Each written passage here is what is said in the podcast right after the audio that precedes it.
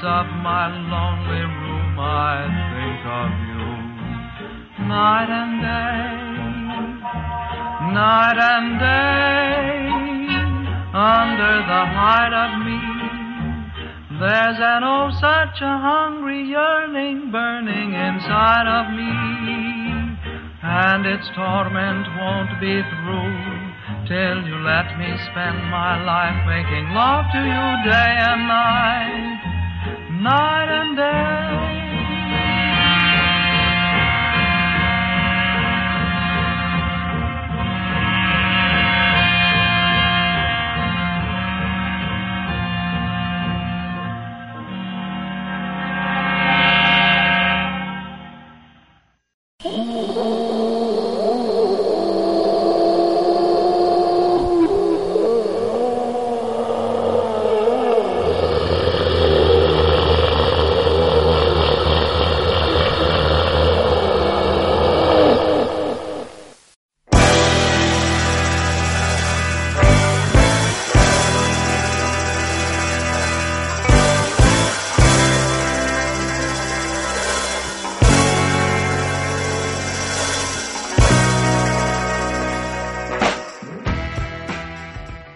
Hola a todos, sean muy pero muy bienvenidos una vez más a otro programa de El Errante Podcast. Después de un tiempo considerable, como de costumbre, como estamos acostumbrados, como nos tenemos acostumbrados también a ustedes, por cuestiones que, que no hacen al programa, sino que, bueno, son personales, algunas problemáticas financieras, de salud, en fin, cosas que nos han retenido de manera de no poder volver a juntarnos hasta este momento, en el que, como anticipábamos al final del programa de Coraje, eh, bien dijimos que íbamos a hacer un especial de cine, entonces ahora nos venimos a abocar a ello, y obviamente tengo la compañía y la participación de mi querido amigo Broken Good. ¿Cómo le va Broken Good? ¿Cómo te va, Natim? Buenas a todos. Eh, bueno, ahí está, un especial de antologías del terror. Eh, vamos a hacer cinco capítulos. Claro, lo vamos, vamos a tratar de dividirlo como si fueran cinco volúmenes, porque hicimos unas, una hicimos una preselección, después de eso ya nos quedamos directamente con 20 películas que van desde el 1945 hasta el 2007. Entonces, este, en una sentada que hicimos, una charla, mm, tuve una, una excelente idea el amigo Broken para decir, bueno, no, lo vamos a dividir en cinco volúmenes. Entonces ahora nos vamos a abocar al volumen 1 con cuatro películas. Vamos a tener cinco volúmenes con cuatro películas cada uno. Que empezamos con el año 1945. Vamos a arrancar con el año 1945 con la que yo creo, suponemos, que es eh, la piedra fundamental eh, de este tipo de películas. Porque eh, de lo que, por lo menos de lo que yo estuve averiguando anteriormente, no hay nada que esté dentro, digamos, de ese estilo de filmación. Con varias historias de terror en una única película. Eh, en, el caso de Amos, puedo hablar por los dos porque nosotros no habíamos visto esa primera película. Nos sorprendió tremendamente la calidad técnica, fílmica, la mano, la muñeca, la, no sé, la audacia del director para... para la narrativa que tiene la, película. narrativa, para digo quería decir para mm, para manejar con tanta con tanta displicencia con tanta calidad un gran número de intérpretes en escena cosa que es difícil de lograr así que no no nos dilatemos más no demoremos más el especial vamos a pasar directamente a lo que va a ser la intro de el especial de antologías de terror volumen 1 Espectacular.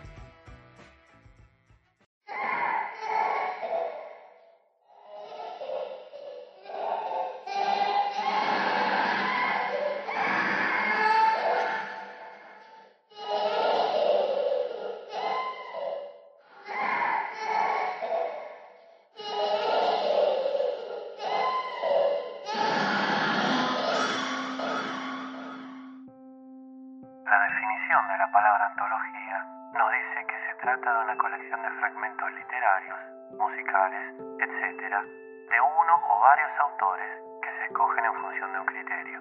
Cuando nos referimos específicamente a una situación de antología, entonces se refiere a algo extraordinario, de excelente calidad o digno de ser resaltado.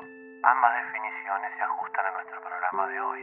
Las historias que narraremos a continuación han plagado a través de la pantalla grande nuestro imaginario, en aquellos años primarios de nuestra infancia con fantasías pobladas de misterio, suspenso y terror. El encuentro sorpresivo con los giros argumentales, los actores que imprimían un sello distintivo con su rúbrica fundacional, las actrices que aportaban talento y belleza de manera natural, sin excesos innecesarios, el terror en estado puro.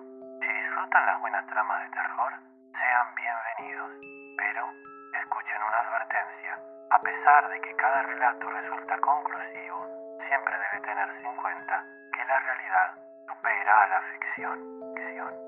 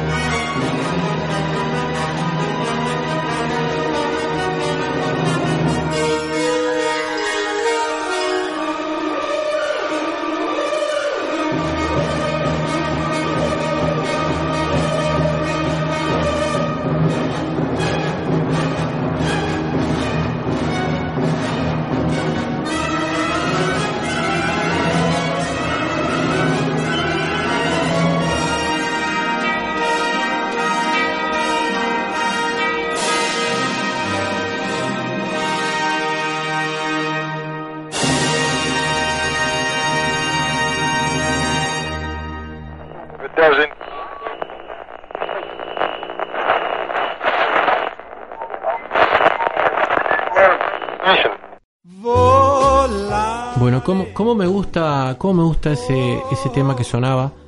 Que es un fragmento de lo que fue la banda de sonido original de la película que estamos a punto de desarrollar, que es Dead of Night, del año 1945. Este, nos costó, teníamos intenciones de, nos costó un poquito iba a decir, teníamos intenciones de, mm, de poner el fragmento, un fragmento que más nos fuere, de lo que es el, lo que, lo que sería el tráiler, pero no hay, no encontré por lo menos yo un tráiler oficial de la película. Eh, es muy vieja. Es muy vieja, Y, y 45. lo que hay, porque googleamos, Está- están armadas por fan, están armadas por fan, eh, como si lo hubiera hecho yo con eligiendo algunas escenas en particular, pero no encontré nada oficial hecho por la productora. Así que decidimos entonces eh, ambientarla en un primer momento con esta con la banda de sonido del, del compositor propio de la película. Entonces no nos vamos a distraer más y vamos a meternos de lleno en este volumen 1, antologías de terror en el cine. Vamos con esta primera película que nos fascinó a ambos dos, que confesamos también que no la conocíamos, yo no la había visto nunca, No, vos no. tampoco no la viste nunca en jamás. tu vida. Por lo menos esta, Yo no sabía ni que siquiera un existía. vistazo. Nada, yo no sabía que existía, nada. Eh, Año 1945. ¿no? año 1945. Estamos hablando de cuando ya apenas estaba culminando la Segunda Guerra Mundial. Exactamente, y vos sabés que me estás haciendo acordar de algo, porque en ese momento las productoras filmográficas habían eh, tenían como tenían como habían recibido como una censura por parte del gobierno y no se podían hacer películas de terror. O sea que esta a su vez también es una de las calculo yo que eh, que vuelve a introducir el género eh, en la pantalla grande. Así que vamos entonces a hacer un pequeño desarrollo de la primer película que, según nosotros, existe dentro de este género, que sería antologías de terror en el cine. Año 1945, Dead of Night. Bueno, vamos con la artística, Natim. Exacto. Título en español, Al morir la noche. Muy bien. La productora Ealing Studios. Los directores, Son Alberto Cavalcanti, Charles Crichton, Basil Dirden y Robert Hammer. va basada en una adaptación de Jones Baines Claro, John Baines es el que hace la adaptación a la, a la y los protagonistas. película. Los protagonistas son Mervyn Jones, Googie Withers, Salian House y Michael Redgrave, entre otros. Michael Redgrave es quien interpreta, quien interpreta, un ventriloquista, que es, es para mí es el, el relato de la película. En esta película, En sí. esta película es el relato, descolla. Una música espectacular de George Auric George Sauric. y basada en los rela- en relatos basada en relatos de H.G. Wells y John Baines entre otros. H.G. Wells, quien este quien es- eh, fuera el creador de, eh, por ejemplo, La Guerra de los Mundos. Bien, vamos con las, la, la primera. vamos, vamos a hacer un, vamos a hacer un poquito, eh, vamos a ir desarrollando un poquito del tema. Lo que, lo que se ve originalmente en la, en la, en la, en la secuencia inicio- inicial es un auto que se va introduc- se va mm, dirigiendo por lo que sería un camino así más bien campestre, porque está dirigiendo justamente a una casa de campo, ¿no? Vemos toda una arbolada, se ve todos unos campos, qué sé yo, hasta que llega a una casa eh, que ap- aparenta ser bonita, eh, grande, y en ese momento lo sale a recibir el dueño, que era Elliot Foley. el señor Elliot Foley, que este, aparentemente quería hacer algunas refacciones en la casa y lo llama al señor Walter Craig. Walter Craig, que era un arquitecto. ¿Qué ocurre cuando llega Walter Craig a la casa? Cuando Walter llega, entra a la casa y, y se va a sacar su abrigo, él ya sabía dónde poner el abrigo. Entonces el- el cual. Foley, sorprendido, lo mira y le dice, ah, dice, ya conoce el- Claro, el, conoce, lugar. o sea, conoce bueno, las disposiciones de una casa. o ¿cómo? sea, se- se- eh, dice como, como diciéndole, eh, eh, se ve que es un muy buen arquitecto Claro. porque conoce las disposiciones, los lugares Claro, de la casa. Entonces él lo queda mirando como asombrado, como, como pensativo y, y- y en todo momento dice, yo ya viví esto, yo ya... eh, Claro, porque la cara de Walter Craig, el tipo es un actorazo, la cara de Walter Craig, desde que está, desde que pisa el freno antes de llegar a la casa, hasta que entra y prácticamente en toda la película es de, de un desconcierto total. Porque el tipo tiene la mirada perdida porque dice, yo esto lo- ya lo he vivido, yo he estado acá, yo a esta gente la conozco. Eso es lo que te iba a decir, ni hablar, una vez que se saca el abrigo y entra a la sala donde es presentado, se los queda mirando a todos y dice, yo ya conozco a toda esta gente. Exactamente, hay varios, hay varios invitados, que ahora los vamos a ir nombrando, eh, varios invitados amigos del señor Foley. Él predice cada hecho de lo que van a ir sucediendo. Exactamente, Y porque... entre los invitados tenemos a uno que es muy punzante. Ah, hay uno que es tremendo, que es prácticamente el antagonista de, del amigo Walter Craig, que es el doctor Van Straten, que es un psiquiatra. Es un antagonista, entre comillas, porque en realidad lo que el, el tipo quiere hacer es eh, darle una explicación lógica a todas las, a todas las cosas que va, que va vaticinando el, el arquitecto. Porque quiere decir, no, pará, esto no es una cuestión mágica, sobrenatural, tiene que tener una explicación cabal. Entonces, digamos que ahí se genera ese contrapunto.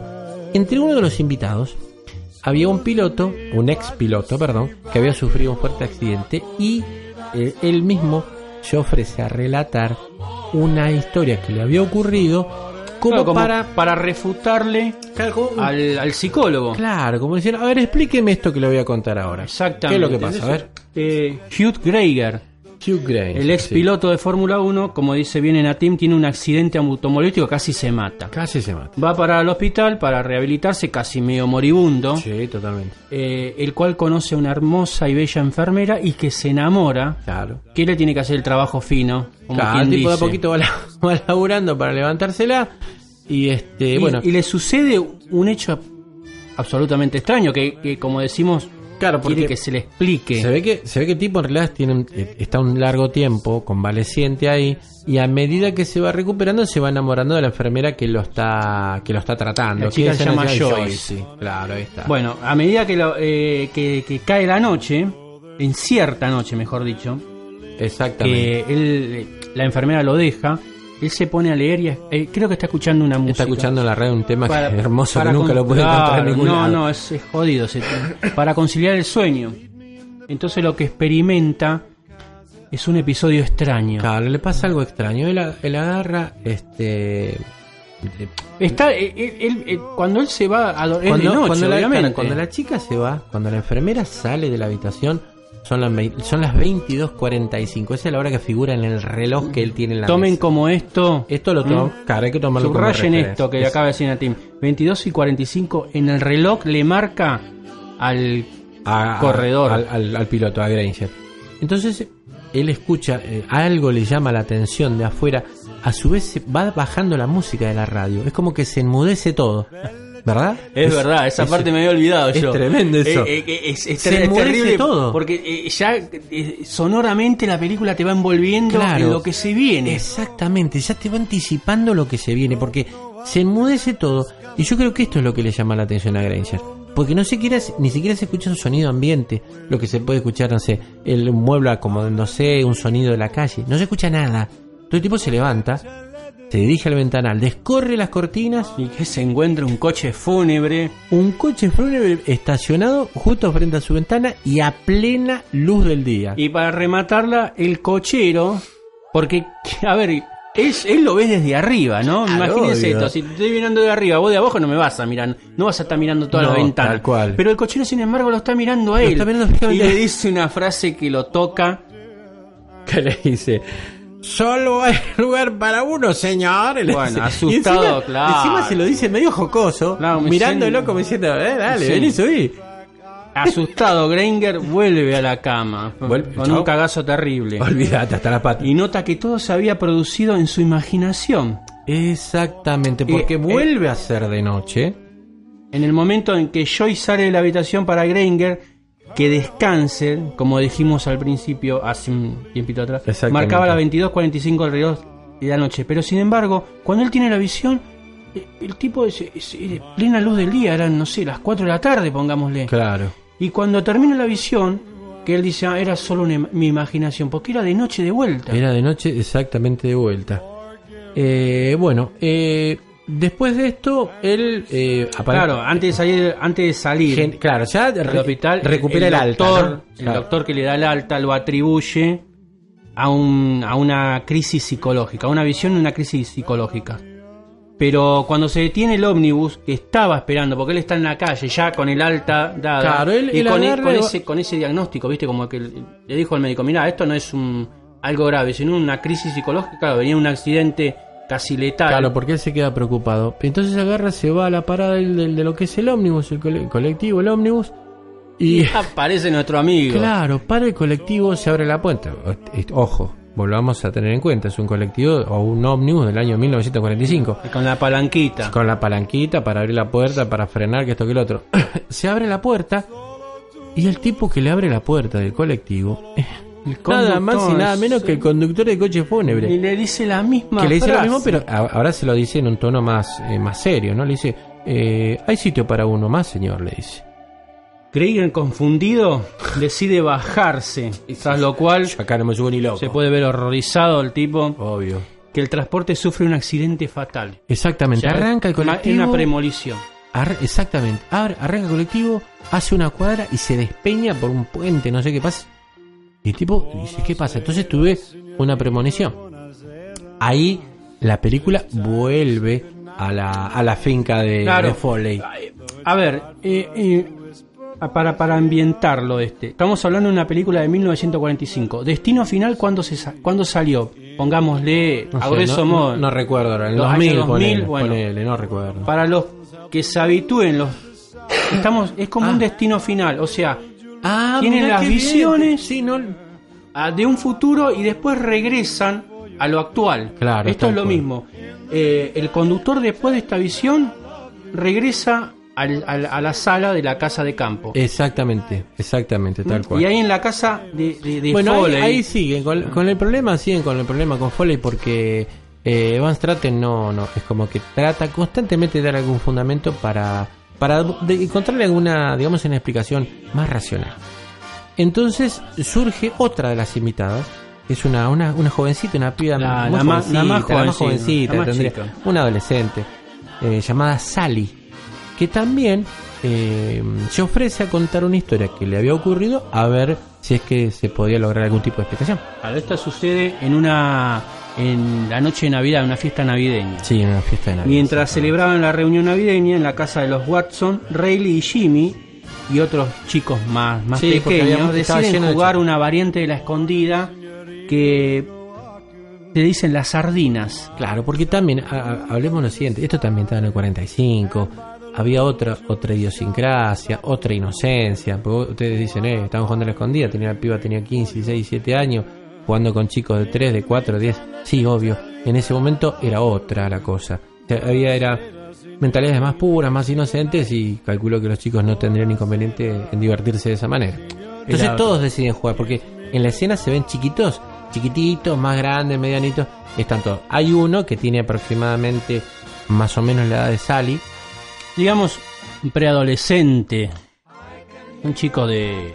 No sé, Claro, pongámosles 12, 13, 14, 14, como mucho. claro. Bueno, Que ¿qué se llama pasa? Jimmy. Jimmy. Rally se esconde. Bueno, claro, pero Y ah, no explicamos algo. El tema de las sardinas, como lo llaman ellos, el juego, es al revés. En lugar de esconderse todos y uno buscar, acá se esconde uno solo. Entonces le dicen, Sally, vos, vos vas a ser quien Claro. se esconda y nosotros te tenemos que buscar. Entonces, todos se ponen, todos los chicos se ponen a contra, se tapan los ojos y ella sube corriendo la escalera para esconderse. Bueno. Eh, la escondida, estábamos hablando de la escondida, que es la variante, como dice bien el la es al revés de la escondida. En vez, de la escondida. en vez de uno a todos, todos a uno.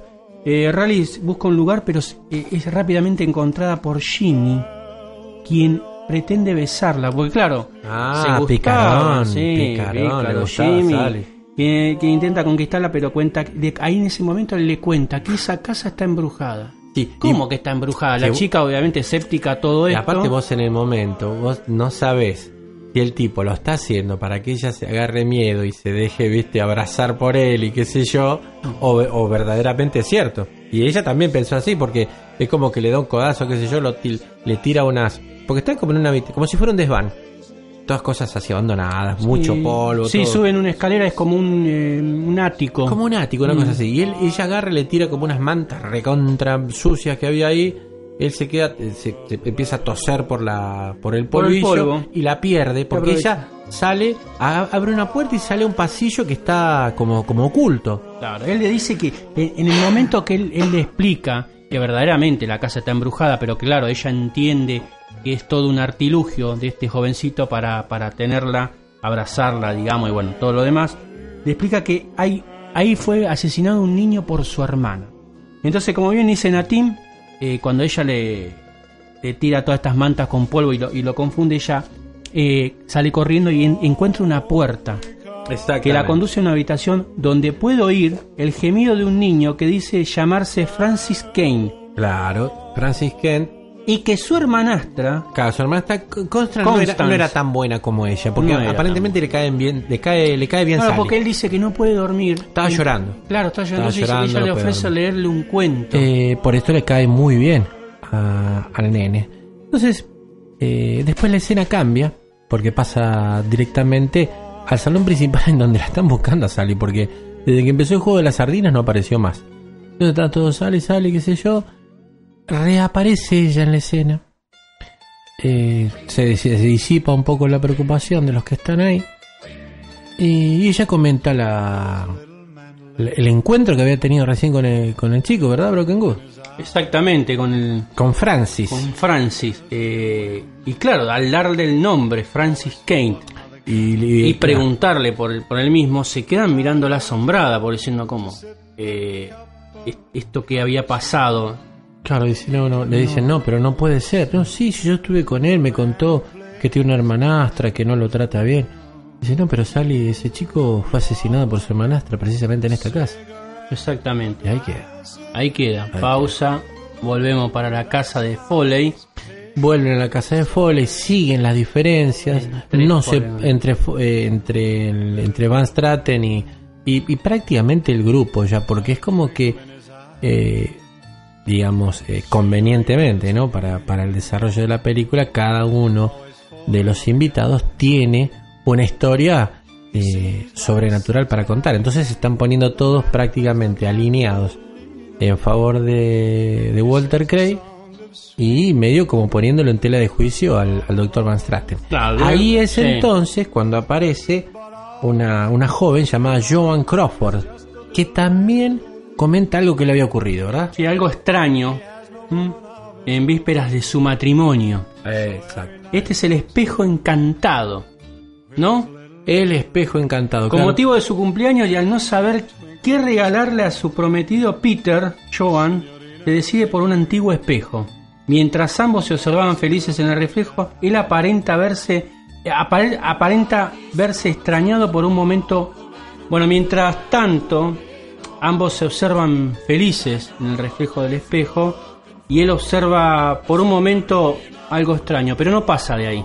Claro, no, él, cree tener una visión distinta, pero no, no, realmente no le da mucha importancia y no pasa de ahí. Ellos estaban, eh, estaban planeando ya la, lo que iba a ser la boda, porque están a punto de contraer matrimonio. Con el correr de los días, Peter empieza a tener eh, este tipo de, de encuentros más frecuentes frente al espejo, porque él, cuando se ve en el espejo, eh, encuentra que el reflejo de él es tal cual, pero el, el entorno, el fondo, es una habitación absolutamente distinta a la de él.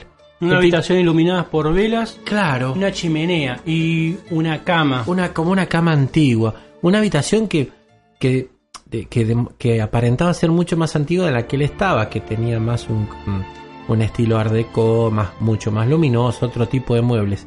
Nada que ver a lo que él veía en el espejo, pero eh, Joan no, ve- no lo veía. Cuando Joan se paraba frente al espejo o cuando lo acompañaba él mismo, no lo llegaba a ver. Entonces ella suponía que podía ser por una cuestión de que tenía miedo con respecto al, al matrimonio que estaban a punto de... Claro, porque él, él en, en- en- en determinado momento le pide a su prometida que posponga la boda. Claro. Entonces le comenta todo esto y, y bueno, ella como dándole un, un empujón de alivio, un, eh, un vení, una ayuda, Claro. lo lleva frente al espejo con ella Y para se- decirle, ¿ves que no hay nada? Entonces Claro. él ve realmente que no, no se refleja nada del otro lado. Claro, estaban el reflejo de ellos dos y no se veía nada más. Y se- Entonces, para que se sobreponga, digamos. claro, para que se sobrepongan. Se terminan casando, se instalan en una nueva casa y ahí les llega la invitación de la mamá de ella. Claro, pero él le dice que no.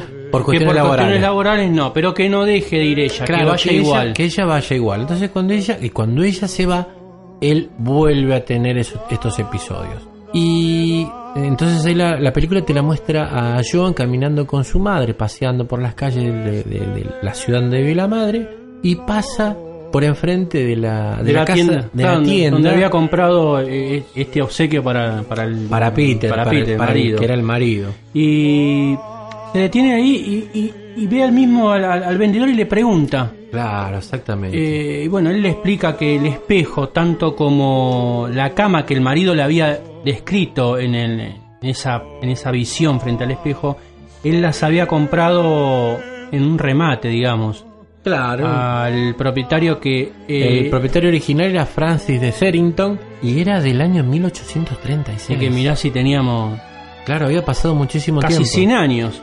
Y lo que había lo que tenía, digamos, la particularidad que tenía era que este Francis de Serrington, hab- de perdón, había tenido un accidente, había quedado en silla de ruedas. En base a eso le había cambiado un montón el, el ánimo y el carácter. Se había, puesto un- se había vuelto un tipo muy intolerante. Y en base a esto, por celos, la había matado a la esposa y después se había suicidado él. Exactamente, porque él, él- él había quedado postrado. Exactamente. Y bueno, imagínense, ahí ya corre la imaginación. claro. Eh, el postrado, la mujer bien. Bueno. Joan vuelve a la casa y encuentra a Peter transformado por el poder que ejercía el espíritu del antiguo asesino. Exactamente, porque ya, eh, inclusive hasta apareció otra persona, porque ya no, no le hablaban los términos en que te Hasta intenta a matarla, ahorcarla. Claro, claro, intenta, se le abalanza porque dice vos eh, que desconfiaba de ella, que, que, que lo estaba engañando, que andaba con otro, tot- totalmente infundado, ella había estado con la madre, y en esa discusión en la que ella está tratando de salvar su vida, porque ella está, él está intentando ahorcarla, ella logra dar... Logra romper el espejo y con eso rompe la maldición. Con eso rompe la maldición y Peter recupera otra vez el juicio, ¿no? Ahí volvemos A la gente, casa de volvemos a la casa de Fall. Bueno, el doctor intenta explicar, como siempre, en los anteriores dos capítulos, eh, dos cuentos, digamos, ¿no?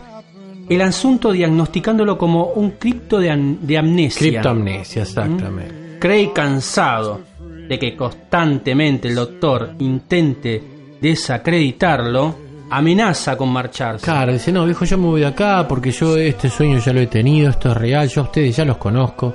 Amenaza con irse y el señor Foley lo detiene antes de que salga. Y le comenta a él, en privado, le dice, mire, le voy a contar una historia. A ver qué le parece. Que le ocurrió a dos amigos míos. Esta es una de las historias que a mí más me gustó, dentro de las que habíamos nombrado antes, que es la del ventríloco. Claro. Estas son las de los, dos golfistas. Es muy divertida. Que uno, eran los dos iguales, eran los dos campeones mundiales. Eran los- George Parrott y Larry Potter. Ma- mamita, ahí tenemos. Eran dos amigos inseparables. Exactamente. Que compartían su pasión por el golf y con una rivalidad igual de férrea. Claro, entonces ellos... Pero ¿quién aparece para arruinar esta amistad? Una mujer. Una mujer. en este caso, La no quiere decir que Mary. siempre ocurre. ¿no? No, no. No empecemos con. Lee apareció. Mary Lee. Mary Lee. En su vida todo cambió. ¿Mm? Eh, de ser eh, prácticamente. ima- imagínense, levantaban las copas juntos. Se, se halagaban juntos. Siempre uno no, pero vos es tal cosa, no, pero vos igual. Ocurrió la muerte. Claro, porque, eh, eh, eh, digamos, cuando la conocen a ella son amigos, está todo bien, pero ella eh, es como que los eh, realmente los dos se, se pues sienten lo- atraídos. Los dos se habían enamorado de la Entonces misma dice, mujer. bueno, dice, ¿cómo podemos definir esto? Y juguémoslo a un partido de golf a 18 hoyos. Dice, el que el que gane es quien puede... Digamos que era como un suicidio que tenía que hacer. El que gane, el que gane, el que no, gane el que se queda con la chica. El que gane se queda con la chica y el otro, bueno, pierde. El otro pierde. Era como la muerte. Exactamente. O viceversa. Al final decidieron, bueno, jugarse eh, eh, a 18 hoyos. de- Claro, este y, partido. y entonces cuando terminan el partido, Parrat dice que había terminado a. que había quedado a, a dos hoyos, mientras que. Le hizo trampa. claro, mientras que Potter supuestamente había quedado a tres. Pero Potter estaba convencido de que le había hecho trampa. Y acá ocurre algo que es un disparate, pero que está muy bueno, porque es muy simbólico. El tipo dice: Bueno, eh, yo me dejo el camino libre. Y este, en todo sentido. Se da media vuelta y empieza a caminar hacia un lago que había ahí, en el campo de golf. se, se va hundiendo en las aguas y no sale más. Es como que se suicida frente a todos. Y, y a nadie le llama la atención. No es que todo, ah, no, viste, na- nadie hace nada para tratar de, arre- de- de ayudarlo al chabón. Queda como algo totalmente normal. Es una cosa. Es un disparate. Sí, totalmente. Está buenísimo, está muy bueno. Bueno, ¿qué pasa con el que queda vivo? Empieza a ver a su amigo muerto. En cada vez que se. que el amigo, o sea, el que queda vivo se casa con la chica, porque así era la apuesta, se quedaba con la chica. Y en determinado momento, cada vez durante el día, este hombre empieza a ver las apariciones de su amigo. Que es más, le impone dos condiciones. pone dos condiciones. Claro, una, una le dice que eh, para, para no molestarlo más, el espíritu, le dice, bueno, tenés que dejar la Mari y tenés que y dejar que el de- golf. las dos cosas que más quería. ¿Y Parrat qué dice? Dice, no, dice, puedo dejarla, puedo llegar a dejarla a Mari, pero el golf no. Dice, bueno, este, la tenés que dejar a Mari. Pero le da. eh, había dos o tres pases que él tenía que hacer. Claro, porque dice, bueno, quedamos así, quedamos así. Te doy un tiempo prudencial para que lo hagas. Entonces él tiene que hacer unos, claro, como unos movimientos, O sea, hay una combinación. una combinación de, para movimientos. que el amigo desapareciera. para que desapareciera Potter. Y, y hace varias veces y no desaparece. Y no desaparece y no desaparece. Y dice loco te olvidaste sí me olvidé bueno entonces la cuestión es que el espíritu de, de Potter queda atrapado en las cercanías de su amigo y no puede estar más de no me acuerdo de cuánto era un metro dos metros de distancia Sí, una cosa era así. una cosa así. Y como no- porque él, él cada vez se daba vuelta y lo quedaba lo mirando tenía como ahí diciendo. eh, o sea nadie lo podía ver no, solamente. solamente Parrat lo Pa- podía ver Parrat. Eh, bueno, así llega la noche de bodas con Potter intentando todo tipo de pases mágicos sin tener éxito. Tal es así que ante la perspectiva de pasar unas nupcias con su fantasma amigo, Claro, era, era un bochorno porque si, escucha, a estar con mi mujer ahí disfrutando de la noche de y vamos a estar ahí un metro. ya es gracioso porque claro, y se realiza muchos pases en el lugar dejando a Potter con su nueva esposa. Claro, porque él dice, bueno, pero probaste a hacer así, le dice Parrot. Y empieza a hacer una combinación y desaparece. Entonces quedando Potter como, como, como esposo de... Como una moraleja. Claro, de Marily, tal Bueno. cual, como una moraleja así. Exacto, ahí también y volvemos. A la Una vez casa más a la casa de Foley. Y ahora todos ríen por lo absurdo, claro, es lo que veníamos contando con Natim de esta historia. Claro. Y se descomprime la tensión. Claro, porque se cortaba con un cuchillo el aire. Según Craig, un horror lo aguardaba después de que supiera la muerte de un desconocido. Exactamente. En este caso Potter, y aún así nada ocurre. Es en ese momento el doctor Stratem de recordar un caso que en su momento lo perturbó demasiado. Bueno, este, este, y acá llegamos al punto alto de la película. Eh, eh, aparece un abogado llamado Maurice Alcott, que es el abogado de un ventríloco llamado Maxwell Frere. Y amigo del doctor Van Es amigo del doctor claro. Van Straten, claro, le pide su opinión.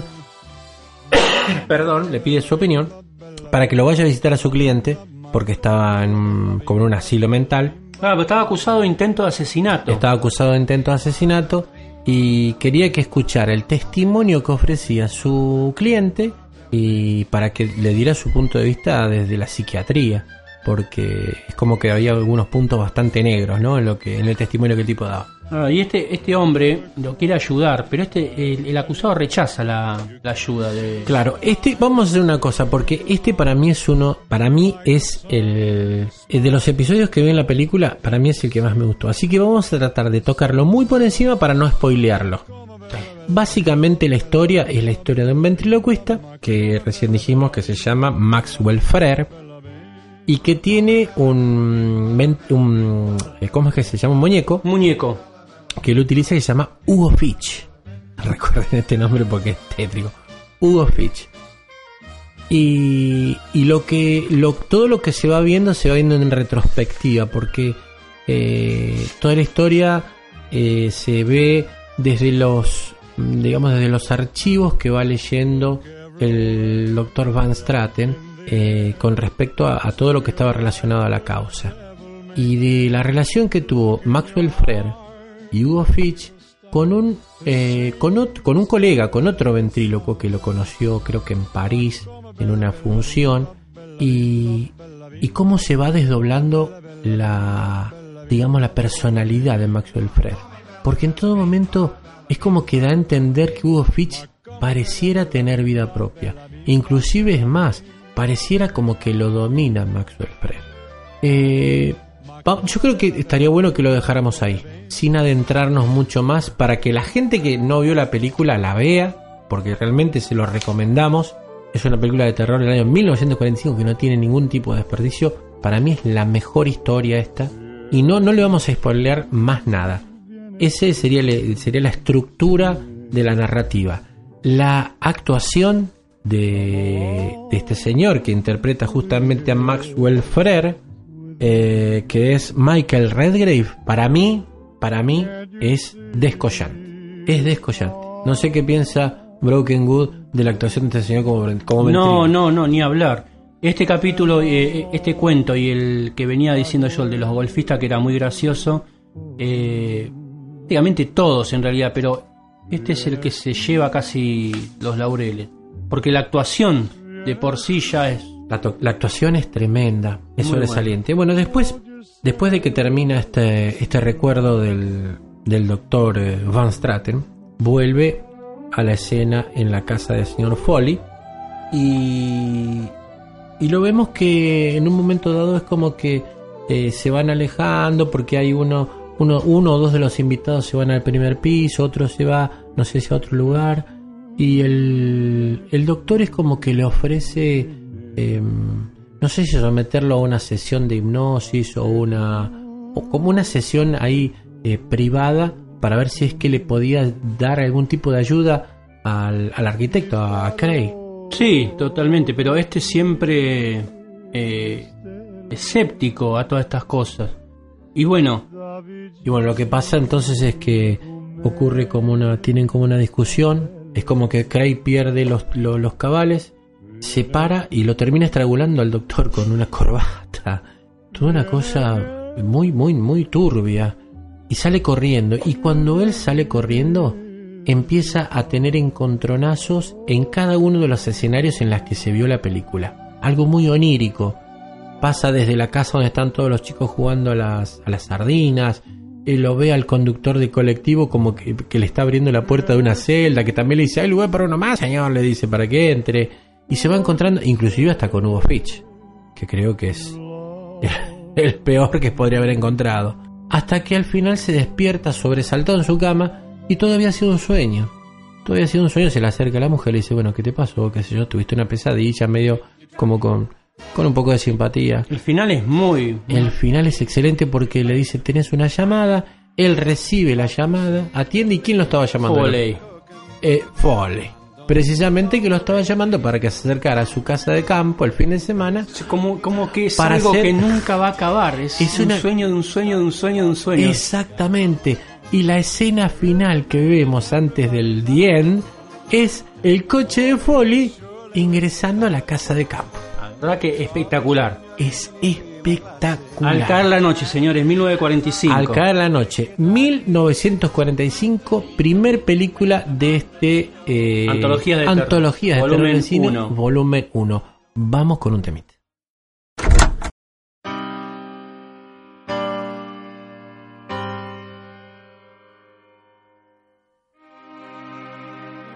Aquí, en el errante. Breath of the four winds that blow, I'll have revenge upon Fortunato. Smile in his face, I'll say, Come, let us go. I've a cask of Amontillado. Sheltered inside from the cold of the snow. Follow me now to the vault down below. Drinking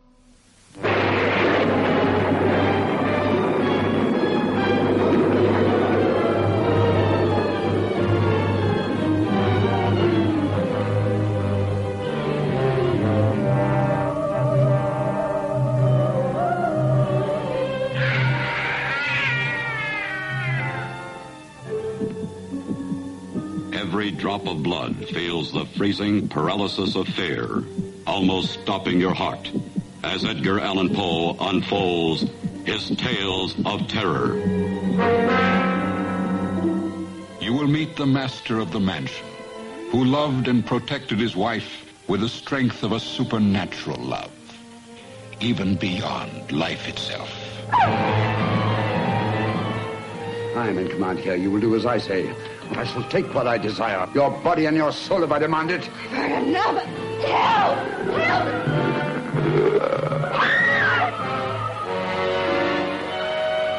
Then you'll enjoy the Black Cat's sardonically humorous tale. It all started at the Vintners Convention, where the lover of wine met the professional wine taster and introduced him to his wife, a darling who delighted in dalliance.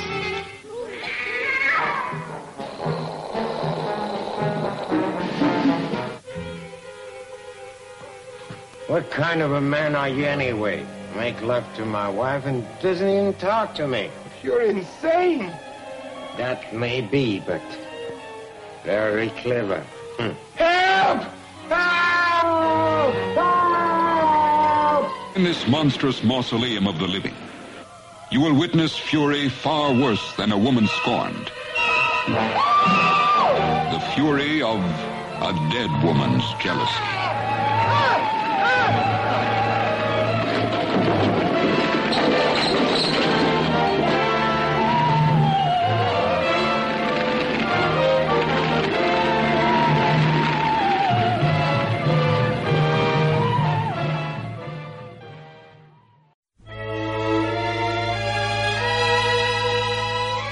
Bueno, excelente el tema que acabamos de escuchar y a su vez el tráiler de la película que estamos a punto de desarrollar. El tema es nada más y nada menos que de, de Alan Parsons Project.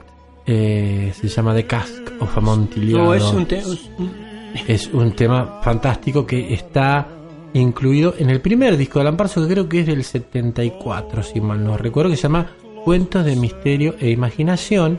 Y el disco está basado absolutamente en relatos de Edgar Allan Poe, como la siguiente película que estamos a punto de desarrollar, que es del año 1962 y se llama Tales of Terror. Título en español, Enatim. Cuentos de terror. Productor American International Picture. Director Roger Corman. genio de genios, director de infinidad de películas de terror. Tenemos una adaptación inmaculada de Richard Matheson. Richard Matheson, autor, por ejemplo, de Soy Leyenda. Después que, ten- que ya lo habíamos tocado en el especial de Silent Hill, como de- donde estaba la calle Matheson. ¿Se acuerdan de eso que habíamos hablado? Teníamos varios ahí. Tenemos los protagonistas. Bueno. Vincent Price. Vincent Price a la cabeza, que es. Que, que él, ¿Qué es lo que realiza? ¿Cuál es la, la- la particularidad de Vincent Price? Vincent Price traba- eh, eh, actúa en, la- en los tres capítulos que trae esta, estos este, cuentos de terror. Es el protagonista de los tres capítulos. Pero también, como peculiaridad, es el que presta la voz en off de cada relato. De cada narración. De cada narración del Exacto. comienzo de cada capítulo. Exacto. Bueno, estábamos con los protagonistas. Vincent Price, Vincent Price, acompañado nada más y nada menos que por eh, una chica llamada Maggie Pierce, Peter Lorre, actor de Oh. primera categoría. Peter Lorre acá, eh, eh, el segundo cuento aparece, la verdad que eh, descolla la actuación de Peter Lorre y el contrapunto con, eh, con Vincent Price. Debra Paget y Basie Rathbone, que también eh, fue durante muchos años en la pantalla grande eh, Sherlock Holmes, nada más y nada menos. La música. la música es de Lee Baxter, Les Baxter, perdón, y está basada, como bien dijimos, en relatos cortos de Edgar Allan Poe. Me quedó una pequeña aclaración con respecto a la película anterior y quien interpretaba al arquitecto Walter Craig, que es un actorazo porque el papel lo desarrolla muy bien, es Marvin Jones y el otro es el Dr. Van Straten, que es tremendo, es un actor que se llama Frederick Valk. Así que bueno, nos metemos de lleno entonces en lo que sería el primer relato en estos cuentos de terror. Bueno, acá tenemos tres relatos. Como bien dijiste, los tres relatos cortos de fenomenal Edgar Allan Poe. El primero es Morella. Morela. A ver, Así ¿qué, como qué- qué le pareció Morela? Morella, cuando empezó, Sí. me dio la sensación de, de "Mm, esto me parece que no, no me va a gustar. Ujú. Pero son los primeros segundos, aclaro. No, a mí, a mí me pasó exactamente igual, ¿eh? Cuando cae esta chica, que es la hija Es la hija de es la hija de, de- del personaje de Vincent Price. del personaje de Vincent Price. Después de 26 años, estamos, Claro. eh, que la casa porque ella quiere ver a su padre. Ella quiere ver a su padre.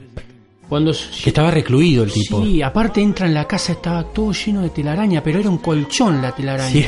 Literalmente era un colchón. Abandonada la casa, Eh, totalmente. En cada, en cada habitación que se va metiendo en- que- que hay más telarañas. Total, era una ma- una- abandono total. Y era una mansión gigantesca sí. En una mansión gigante. Pero hay una habitación en particular que cuando ella sube a la primera la, la planta alta, está bien. Encuentra una mesa con varias botellas, unas copas, una cama y en un costado una cortina o vendría a ser una puerta. Sí, como una puerta placa o una cosa así, Una sí. cosa así. Pero ella lo que quiere es ver a su padre. Entonces lo llama, lo llama, porque ella escucha unos ruidos.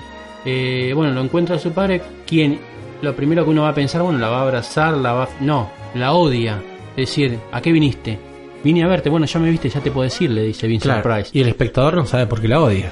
Si no leíste el relato, no sabes nada. Si no leíste el relato no Claro. sabes nada. Entonces, bueno, para no spoilearlo tanto, Claro. eh, ella eh, se encuentra muy mal porque el padre la rechaza, entonces le, le pregunta por qué tanto odio, por qué tanta bronca, entonces el tipo le dice, eh, por tu culpa yo perdí a lo, a lo que más amaba en la vida. Que es la mamá de la A la mamá de su hija. a Morella. Claro, a, Mo- a la- a Morela, ¿Por perdió a qué? Morela. Claro, ¿por qué muere Morella? Porque da a luz justamente a su hija y en el momento de dar a luz ahí es donde pierde la vida. Entonces ahí empieza toda una historia que no vamos a espolear No, mucho. no, no. Pero bueno, eh, el final es muy elocuente, Natim. El final es... Ya, es- yo es muy- particularmente, yo ya había leído eh, cuentos de Edgar Allan Poe y la primera vez que lo leí yo me sorprendí. Pero con la película te sorprendes más porque es como que... Está bien adaptada. Está muy bien adaptada. Aparte de Vincent Price, Está- si no, no, bueno. habla gana igual con la cara. Porque las, los las expresiones. son- Ah. No, Bueno. son maestros. Este Bueno, es el primer... El primer relato, primer Morela. Después tenemos uno muy peculiar, ¿eh, Natim? Que este te voy a dejar a vos. Claro, ahí está. Porque acá hay algo muy peculiar. Escuchen bien. Claro, lo- esto lo que tiene de, eh, de- de atractivo es que lo que hizo Richard Matheson al adaptarlo es fusionar dos relatos de Edgar Allan Poe, que son El gato negro por un lado y El barril de amontillado o de amontillado por otro. Dos relatos distintos fusionados dieron a luz este relato precisamente, en donde se la ve a una señora que se llama Annabel Herringbone, que eh, es una mujer muy sufrida porque su marido Montresor eh, es un alcohólico, es que sé yo, pendenciero, se gastaba todo el dinero, se gastaba el dinero de él y se gastaba el dinero de ella también. Aparte, en un momento dado, él le dice: Dame el dinero que tenés escondido. Sí, Siempre totalmente. tenés algo. Y ella le dice: Es lo único que tenemos. Si te doy esto, no comemos. Siempre tenés algo. Bueno, el hombre se va a derrochar el dinero de. Obvio. Que encima no lo trabaja él. No, es, no. es más, justifica porque le dice al barman en un momento dado del, del relato: Dice, yo me hago valer. Me explico, el barman lo queda mirando, yo me hago valer, mi señora me tiene que dar. Y así sucesivamente, él va malgastando de, cantina en cantina. Eh, hay una parte muy graciosa cuando él sale que mm, empieza a pedirle, porque claro, se quedó sin dinero. Claro, se quedó sin Y, dinero. le, y, y empieza a hacerse el, el pobrecito, ¿viste? El, el tipo humilde. Usted no, porque él dice, no hay humildad. Exactamente, no hay humildad en la gente. le pide dinero a dos damas. Y bueno, salen corriendo. Obvio. Le pide dinero a, a otro hombre. Y después, eh, casi a lo último, le exige a uno. Ya no le pide, por favor. No, a ese le exige que le dé dinero. Quiero dinero. Dice, váyase a dormir la mona, le dice el no se hay humildad. ¿Se Y a- cruza con un gato ahí en un momento o no? Eh, no, el gato él lo ve en, en la casa, Ah, en su casa. en su casa. Porque la mujer de Helen, ¿no? Eh, Si- si no- no, eh, Anabel. Anabel. Anabel, eh, que es la mujer de Montresor, tiene un- una mascota, un gato negro. Ahí está. ahí que nos está. estábamos olvidando, muy bien. Eso así. es importante. que él odia a ese gato. Sí, Dijo, en, en varias, en varias oportunidades dice, si no me sacas este animal apestoso, sarnoso, le voy a cortar la cabeza. Sí, lo empuja, lo tira con los manotazos y el gato siempre se le sube. Es más, hay una parte que él está totalmente eh, emborrachado, tirado en la cama vestido, el gato se le sube el pecho y le maulla. sea, era terrible, el, el- el gato ya era... Bueno, eh, él eh, después de que pide este dinero que se queja de la falta de humildad de la gente, va a parar a una supuestamente cantina, pero es una convención. Claro, porque le llama, la, le llama la atención un cartel que hay en una, en una, en una, como una, una especie de cantina donde dice convención de catadores, qué sé yo, con la presentación del afamado eh, Fortunato. For- no, Fortuna- Fortunato Lucrezi. Fortunato Lucrezi. Fortunato Lucrezi. Que es que- interpretado por por Vincent, Vincent Price. Price. Ah, y, Y- Montresores, es eh, Peter Lorre. Peter Lorre. Que el papel lo hace, por Dios. Es, es un tipo borracho tal cual, tal cual. Él entra a ese salón. Claro, im- imagínense, un borracho, sin un mango, sin un peso, entra a un salón donde se encuentra todas las botellas de vino, todas las copas y todo gratis. Estaba en el cielo el Era- era- hombre. era el paraíso. Para él, al para- encima, buenos días, señores, le Sí, dice. buenos "Buenos días. Entra como, claro, entra como un invitado de, de lujo y la gente lo mira y dice, tipo, este borrachín, ¿de dónde salió? Bueno, la cuestión es que por una cosa por otra, lo que él dice es, este, no, yo soy tan capaz como usted de reconocer cualquier vino que me pongan en, en la copa. Esto refiriéndose, eh, digamos, haciéndole a, a Fortunato, que era la, la estrella de la fiesta, porque claro, es presente, eh, todo se, se, se giraba alrededor de Fortunato en ese salón porque era el catador archiconocido, Claro, el más famoso, sí, el más famoso, respetado. Entonces, a ver, si él podía ser el mejor catador, eh, Montresor le dice, yo puedo catar igual Exactamente. Es como, entonces le dice, lo desafía. Lo desafía a una competencia de catación. Eh, Fortunato, cuando está catando los vinos, es un maestro. Vincent Price. es un maestro en el team. Y, y- Las gesticulaciones. no, las gesticulaciones. Toma, sorbe. Así, eh, pone la... Cuando saca su pañuelo blanco debajo de la manga, lo sacude en la cara de Montresor. Nos sacude las caras que hace. Vaya, uh, Sí. Parece que estuviera haciendo garra. no sé. Montresor lo mira y se sonríe, como diciendo, qué payaso. ¿Qué hace? Este es un payaso. ¿Qué pasa? Eh, Lucreci verdaderamente era un gran catador de vino. El tipo hacía el trabajo de un catador. Probaba el vino y lo escupía. Claro, todo esto que están nom- nombrando son las técnicas que un catador real haría Claro. para catar. Montresor hacía totalmente No, lo distinto. Montresor- Se llenaba el vaso hasta el tope y se lo clavaba a fondo blanco. No se tragaba la copa porque no le entraba. Así, con, y- y- pero sabía, ¿eh? Sabía. sí, y eso es lo que le asombraba a, A Lucreci. A Lucreci, porque Afortunato, sí. todos se quedaban. a- apar- aparte, Fortunato, cuando Montresor se clavaba la copa entera, lo quedaba mirando Horrorizado. con un horror terrible. No lo podía creer y decía: "Mm, Este vino data de tal año, tal bodega, tal cepa. Correcto, decía. El que A regañadientes. A regañadientes, porque decían, cuando este tipo. me- Lucreci eh, eh, daba su veredicto al vino, era un correcto a Claro, atronador. Correcto, sí. No, acá no, acá era, era porque no podían creer lo que estaba ocurriendo. Pues la cuestión es que el tipo se toma varias copas y con tanta mezcla se termina emborrachando mal, pierde conocimiento, no pierde conocimiento, pero termina muy borracho. Y Lucreci, en su, una actitud de hombría de bien, eh, caballerosidad. de caballerosidad se ofrece a acompañarlo a la casa porque lo ve que estaba realmente muy muy maltrecho. Va hasta la casa y conoce a la mujer de Montresor. a la mujer de Montresor y algo muy llamativo, cosa que Montresor odiaba, es que a Lucreci le encantan los gatos. Totalmente. Y Anabel le dice, eh, ah, ¿le gustan los gatos? Sí, me encantan. Y es más, tengo cinco en casa. Claro. Y ahí, No. em- y ahí empieza toda una, una afinidad entre ellos dos. Que, Es más que obvio. que es mucho más que obvio que termina luego en un amorío que posteriormente Montresor llega a descubrir. Y toma una venganza Que se la vamos a dejar que la lean se la el- vamos a dejar picando para que vean la película o lean el relato El barril de amontillado. Es, para mí... Acá la- tenés los, las dos, la- la- los dos cuentos Los dos. en uno que decíamos al principio, Claro. lo peculiar del gato negro. Claro, porque en El gato negro el personaje era un borrachín que en un primer momento amaba a los animales y después a medida que se fue perdiendo cada vez más en el vicio, lo termina odiando y termina matando al primero que tenía y después reapare- aparece otro, que era como una especie de manifestación de aquel que había matado. Eso por un lado, con una mujer realmente muy dócil, muy, muy amorosa. Y por un lado y por el otro lado, en el relato del barril de amontillado está el está, están los tres personajes porque acá aparece Fortunato Lucreci, pero en el barril de amontillado está Montresor por un lado, Fortunato por otro y Lucreci es nombrado por Montresor en un momento como un gran catador de vino. Eh, si no la vieron eh, o, o van a tener que ver esta película o lean el relato El barril amontillado para ver qué tipo de venganza lleva a cabo Montresor.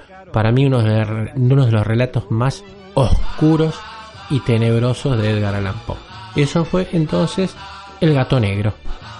Y ahora pasamos al tercer relato, que es Oh, el extraño caso del señor Valdemar.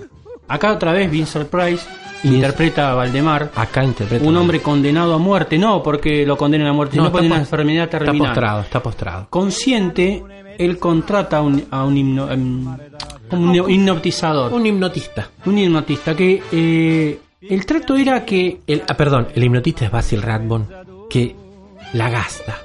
La gasta. es un maestro. Maestro.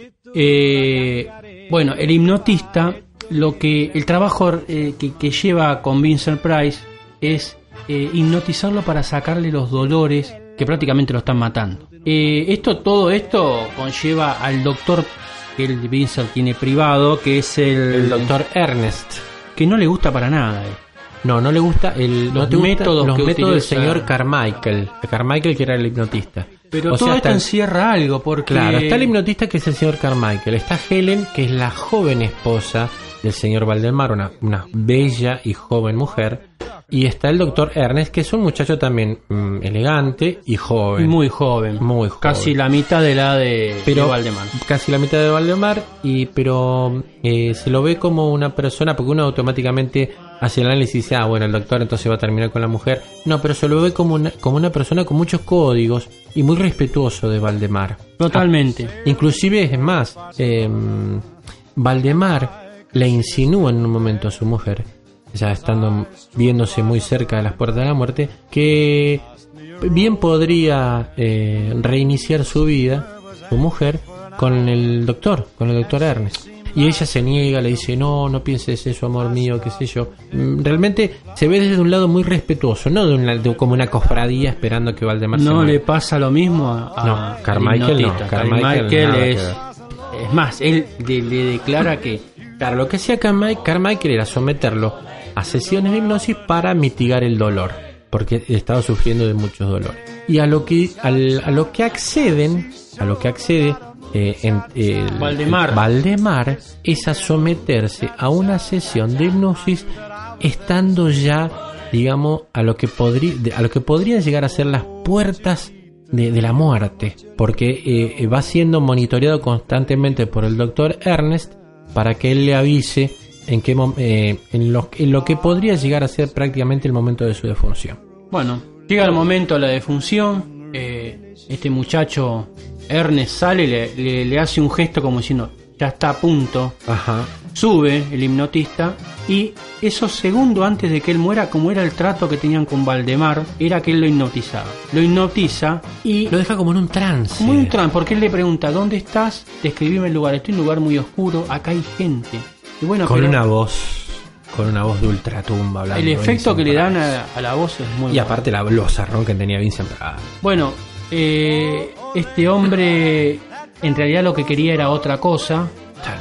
Era quedarse con la mujer de Valdemar porque estaba Y con la fortuna. obsesionado, Con- claro. Con, toda la guita que tenía. Eh, llega el doctor con la. Llega Ernest con la mujer de Valdemar, que ya en teoría estarían juntos, porque ese era el deseo de su difunto esposo. Exactamente. Pero Valdemar nunca muere, siempre está en un estado de, de letargo, es algo que está como en un estado vegetativo, pero lo mantiene la conciencia viva, porque él le dice, no, lo que está vivo es la conciencia. Pero Carmichael lo hace a propósito. A propósito. Para. ¿Cómo es que se dice? Para extorsionar a la mujer de Valdemar. Porque eh, eh, cuando él está escribiendo en su escritorio en la planta baja, eh, le grita a Valdemar, esto ya es re loco, porque yo cuando lo vi digo, qué loco que es esto, Calle, eh, cállese, cállese Valdemar.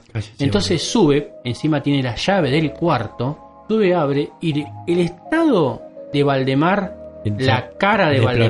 Valdemar es deplorable, es de la muerte total, de, de descomposición. Sí. Eh, Pero, pero lo que pasa es que, bueno, justamente por todo este tema, eh, el, el doctor lo que quería era que le diera, que, que lo, des- que lo sacara de ese trance para que Valdemar pudiera disfrutar del, del descanso eterno, que pudiera morir de una vez por todas. Ernest. Ernest, pero Carmichael no lo hacía porque no decía, hacía. yo lo voy a hacer, pero si usted se casa conmigo, Claro. la tenía extorsionada. la es más, le hace escuchar Exactamente. a la, de la propia voz de Valdemar Exactamente. que le dice que eh, la mujer tenía que casarse con este hombre. Exactamente. Entonces, bueno, ahí se dice todo que Sí. no, que esto está, está todo eh, manejado por este hipnotista que le estaba obligando a decir las cosas. Y el final tampoco se lo vamos a contar. No, el pero final- honestamente para mí tiene A lo Edgar Allan Poe. A lo Edgar Allan Poe. Y por el año en que fue filmada esta película tiene uno de los efectos prácticos más aterradores que he visto en el cine. Porque verdaderamente lo que se ve en el- cómo va evolucionando esa, esa decadencia en el cuerpo de Valdemar, verdaderamente en una época no, no existían los efectos especiales. Año 62. Año 62. Es una verdadera maravilla. Y con esta historia termina la película Cuentos de Terror del año 1962. Y ahora lo que vamos a hacer es, vamos a ir a un temita más y seguimos con la siguiente película.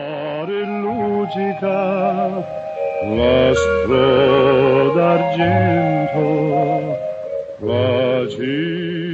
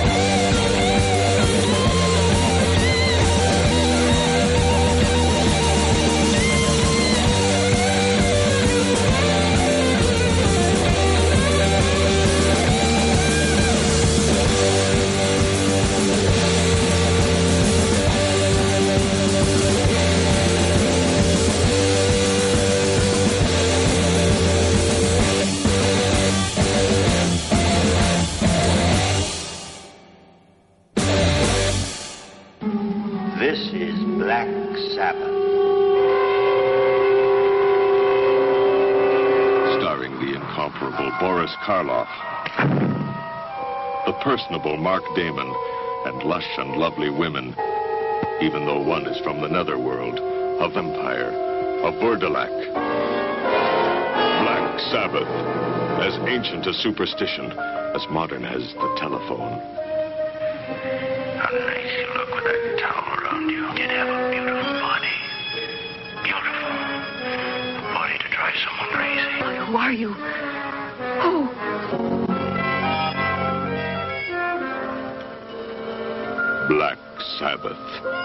The bare truth about the unbelievable, such as the brilliant beauty of a priceless jewel that holds body of a buzzing fly, vengeful woman's murderous spirit.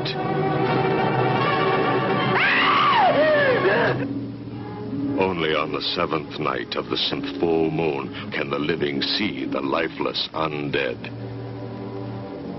I am hung. Is he man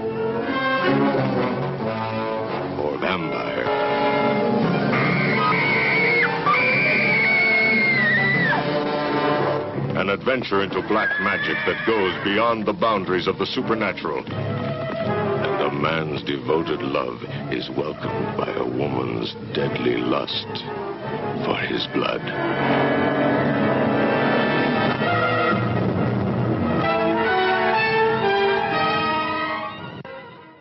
Love,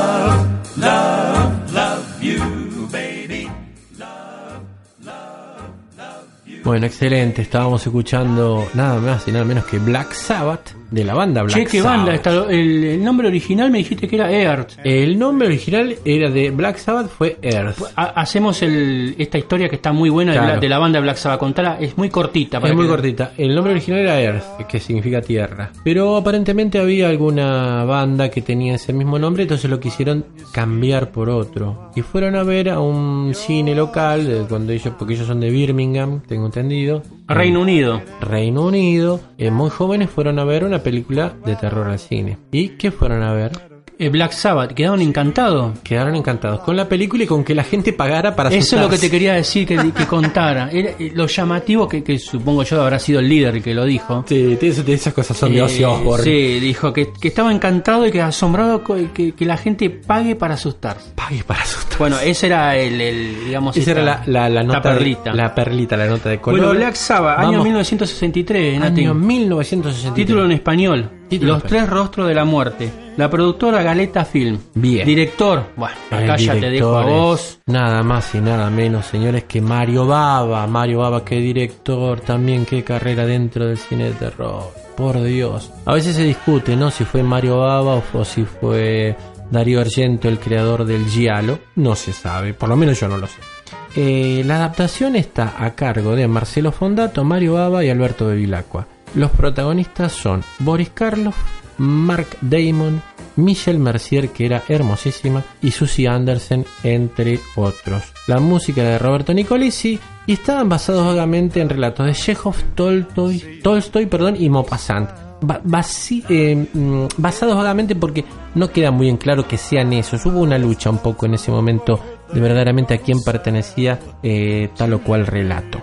Eh, bueno, acá Boris Karloff también tiene un papel eh, importante, porque ya estaba grande él, pero bueno, era Boris Karloff, era una referencia dentro del cine de terror. Y Lo peculiar de esto, Ujú. que vos me decías eh, fuera del micrófono, era que lo llamativo es que es un film europeo, muy a contracara de lo que ellos venían de Hollywood. Claro, en realidad, sí, el tema era. La, yo la hablábamos con Broken Good por privado en su momento. Que yo lo que veía era la, la diferencia de la, de la de la narración de la cinta.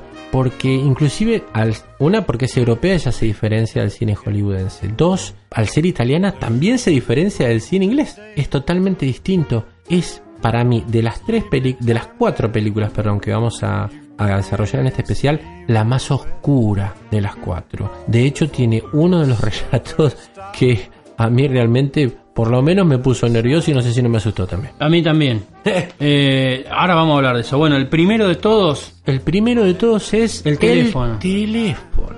Bueno, ahí tenemos a la bellísima, bellísima Rosy. Que es Michelle Mercier, que estaba bárbara. eh, que al llegar a su departamento, claro, cansada, yo, yo entiendo que viene de alguna reunión, eh, porque Es- se quita los zapatos. Es, un, es medio extraño, ¿viste? Porque te no dan- se especifica bien. No se viene. Pero especifica. imaginemos que Lo viene sí- de algo, de, lo un- que sí te- unos tragos. Lo que te da a entender es que la mina aparentemente tenía algún tipo de trabajo con el cuerpo. Es- O era exhibicionista, o era O bailarina, o o era- era, alguna otra cosa. o alguna otra cosa. Claro. Eh, empieza a recibir eh, llamadas telefónicas. Pronto, pronto. Pronto, pronto, o sea ¿Qué que, hola, pasa? hola. Hola, hola, hola. Y no le contesta a nadie. Una, dos, tres. Creo que la cuarta vez que suena el teléfono le habla del otro lado la voz de un hombre. No, masculina se escucha. Una voz masculina. Diciéndole que la va a asesinar. Así nomás. Sin Punto. anestesia. Ahora, la mujer se. ¿Quién habla? ¿Quién habla? Eh, nunca le dice quién habla. O, Lo en- que, no, lo que aparte lo que en- resulta llamativo Claro. es que en un momento hasta, hasta le empieza a, a dar detalles de cómo está ella. Porque claro, ella en un momento llama a su amiga, que supuestamente había una pelea interna. Sí, había, había supuestamente no, hubo una pelea interna. Con esa amiga, Porque sí. después la amiga le reclama, "Ah, ahora me llamas, Claro. eh, que ¿querés que vaya a tu casa? Bueno, ahí voy. Eh, lo que le dice ella, porque ella cuando siente ruidos que se acerca a la puerta de la casa, encuentra un sobre que le tiran por debajo de la puerta. Y cuando abre el sobre es una hoja con un exnovio que se escapó de la cárcel y que supuestamente en una de las llamadas telefónicas, él, este supuesto hombre, le dice que la va a matar. Sí, a su vez te da, la, te da, te da a entender que es un ex, como un ex novio, pero también medio un ex proxeneta, ¿viste? Como que el tipo la hacía laburar. Te da a entender como que el tipo la, la hacía, era como el chulo, ¿viste? Como el que ella, ella se prostituía y el tipo le llevaba los papeles. Bueno, ahí va la amiga a la casa, eh, trata de consolarla y me quedo acá porque la película, yo diría que la dejo, eh, o este capítulo, Le da, un, cu- le da un cuchillo para que se acueste. A veces se acuesta tranquila. Y después la amiga se queda haciendo el aguante en lo que sería poner el comedor la le cocina. cuento una, Hasta ahí. la, de, la cuando le hace el té, que esta No. es espantada, le dice, ¿qué es eso? Veneno, le dice. Es un té para tranquilizarte, déjate de joder. Claro, totalmente. Me quedo ahí, el final, véanlo, Black Sabbath, el primer capítulo, el, el cuento, teléfono. el teléfono. El teléfono con un, un final, con un famoso twisted end, ese twisted end, ese, ese vuelco al final, fantástico. Bueno, vamos con el segundo. El Gurdalak. El burla, este a mí, Este es el más flojo. sí, eh, y encima que está el genio de Boris Karloff. Está Boris Karloff. Eh, empieza con un duque a caballo que yo no entendí bien. Va hacia. Ah, él va, Va- hacia una ciudad. Una ciudad que se llama Guernsey. Eh, estamos hablando en Italia. Claro, él se llama Vladimir Durfer. Es un duque. En el camino se encuentra un hombre tirado en, a orillas de, de un lago, de una laguna, con un caballo parado. Y cuando se acerca hay una espada clavada en la espalda. Claro. Y bueno, este hombre se acerca y, y al, al- al querer levantarlo, se encuentra que no tiene cabeza. Exactamente.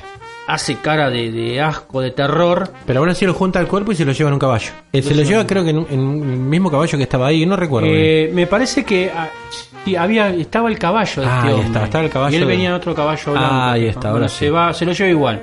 Y aparece en una va hacia una casa que está en, digamos en el medio de un, de un bosque vendría a ser en- algo muy porque hay mucha neblina Como una campiña. como una campiña Como una campiña. en esa casa Porque eh, vos aclaraste, ¿no? Que esto era... en Rusia, en del, Rusia. del siglo XIX Ahí está, exactamente. Eh, en esta casa bueno eh, es recibido pero mu- de, de una No, manera muy Lo reciben medio, medio casi- Sospechoso. sospechoso y casi agresivamente porque porque había eh, estaban atemorizados. hay una leyenda señores Había una leyenda dando vuelta de un turco que se llamaba Alibek Alibek y que era un ser malvado ¿eh? del lugar. Y el patriarca de la familia, el que sería supongamos el abuelo o una cosa así, que es interpretado por Boris Karloff, había salido en su búsqueda para darle muerte. Se llamaba Gorka. Y lo estaban esperando justamente. Claro, Gorka, eh, te corrijo, es el padre. Ah, Gorka es el padre. Es el padre. Eh, le dio una orden a esta gente, a la familia, a los dos hijos, a la nuera, que él se iba por cinco días a la montaña. Si el quinto día, a las 12 de la noche, él no aparecía, él tenía como límite a las 12 de la noche del quinto día, que no le abran la puerta y que Dios se apiade de ellos. Entonces este hombre, eh, el duque, pregunta por qué todo esto. Ajá. Y ahí es cuando aparece la leyenda del Burdalak. La leyenda del Burdalak. A Era- todo esto saltamos a una escena acoplada donde se ve a otro hombre, Ajá. que creo que es rubio porque el- el- uno es moreno y otro- Sí. Eh, está estocando, clavándole una espada al cuerpo este que trajo el Que trae, duque. que trae sin cabeza. Ahora está bien muerto, dice, se lo clavé en el corazón, Ahí en está. el cuore. Ahí estaban tomando unas medidas más, más de- seguridad más extremas. Ahora no se va a levantar más. Entonces, claro, el duque no entiende nada. ¿Qué es lo que pasa acá? Eh, y entonces le explica la leyenda, le, le cuentan la leyenda del Burdalak. Eh, a ver, el Burdalak era una especie de eh, vampiro. Era un vampiro, ¿Mm? pero con unas características especiales. Que este no te chupaba la sangre a cualquiera, no era un vampiro. No, discriminaba. Eh, era un este vampiro. discriminaba, solamente le chupaba era la sangre a los, a los queridos. Era un la- vampiro moderno. Sí, a la- eh, se ve que el tipo era bastante vivo porque se cuidaba de las enfermedades diciendo le chupo la sangre a la familia que ya los conozco. Claro, el, el tema era así, el, el, el, el Burdalak, o sea, cuando una persona se convertía en un Burdalak, que era este vampiro, Sí, hay una. eh, eh, Tomaba Boris como- Karloff, cuando. Eso no sé si lo aclaramos.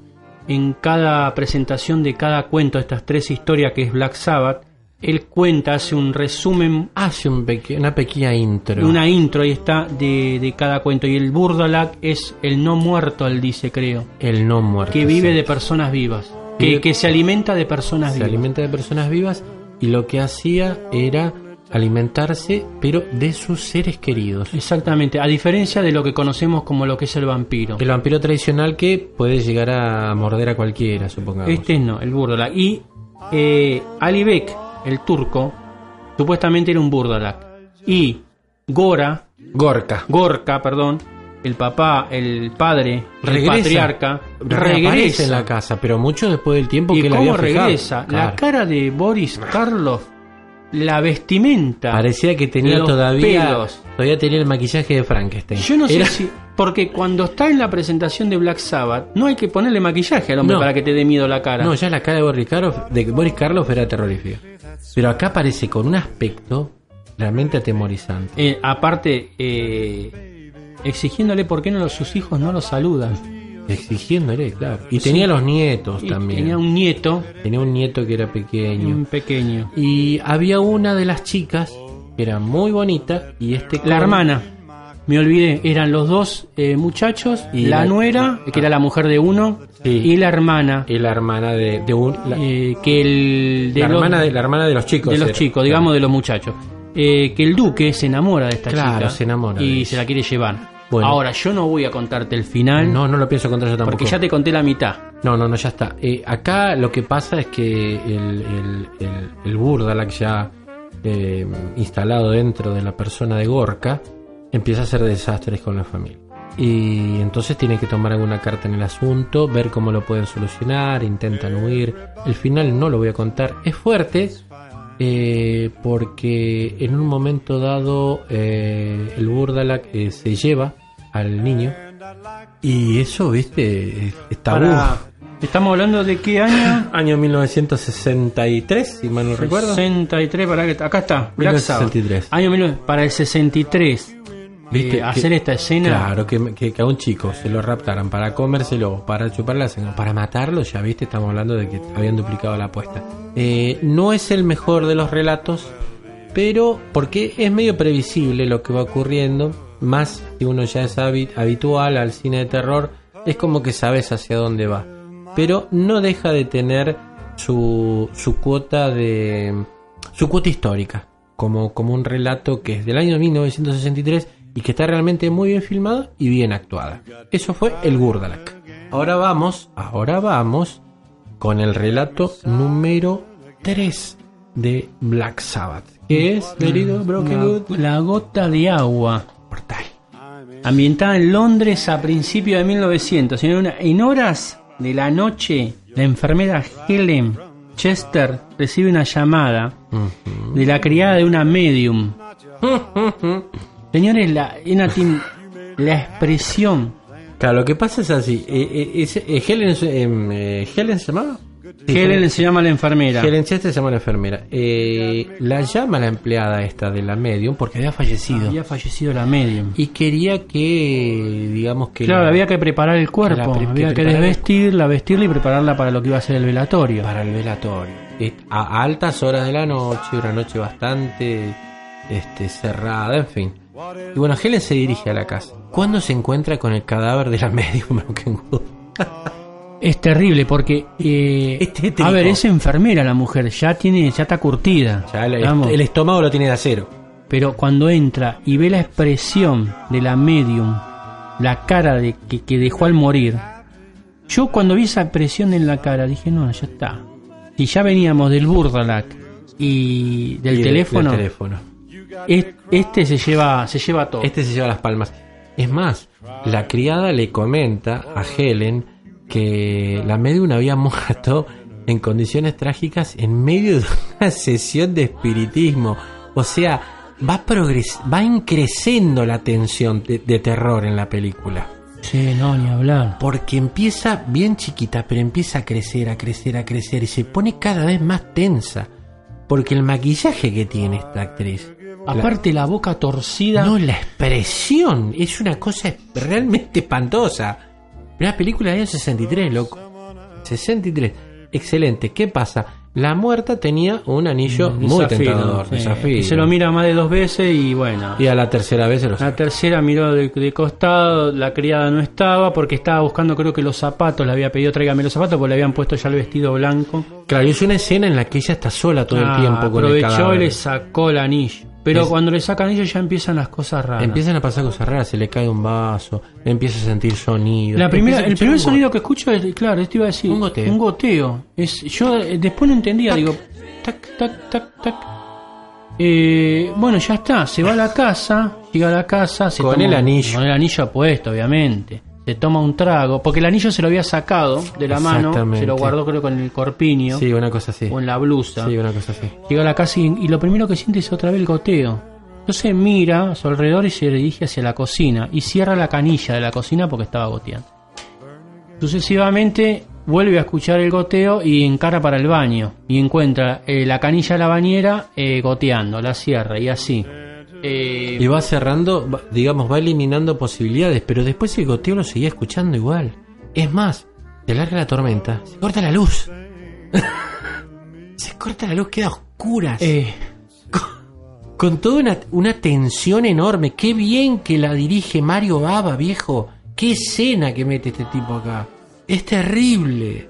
eh, No vamos eh, a spoiler no. el final. Yo te quería decir que esta.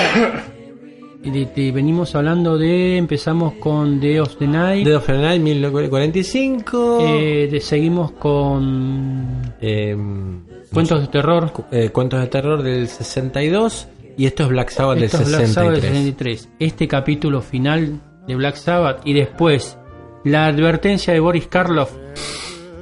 Mírenla. Boris, claro, termina este relato y pasan, lo muestran a Boris, Boris Karloff. Es que cuando empieza te dice más terrorífico que Sí, sí, sí, sí, esa claro. introducción. El tipo, lo, lo vemos a Boris Karloff como montado a un caballo y ya prácticamente dando el, el colofón El final. final de la película está muy bueno. Tienen que ver, eso es, un- es, una, es una nota de color, es un absurdo. Yo creo que como para bajar un poco la tensión. Porque yo creo que en el 63, el tipo que fue a ver esta película, cuando terminó de ver la, la gota de agua, se habrá quedado, viste, habrá tenido que cambiar los pañales. Porque fue una experiencia, imagino en ese momento, tremenda. Y la escena que viene después es muy simpática. Calculo que para bajar un poco las tensiones, Yo creo que sí. nosotros ahora vamos a hacer lo mismo. Vamos a pasar una pequeña pausa, vamos a poner un tema y vamos a ir con la última película de este especial volumen 1. Someone can fill me with dreams of happiness. But I know I'll never rest.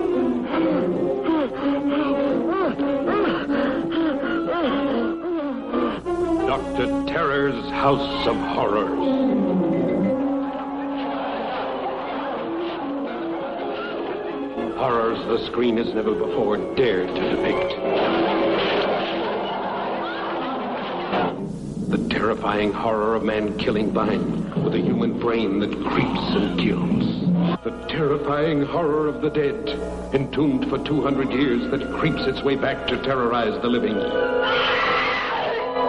The terrifying horror of a dreaded man called Dr. Terror, who, with his deck of mystic cards, could foretell destiny. Dr. Terror's House of Horrors.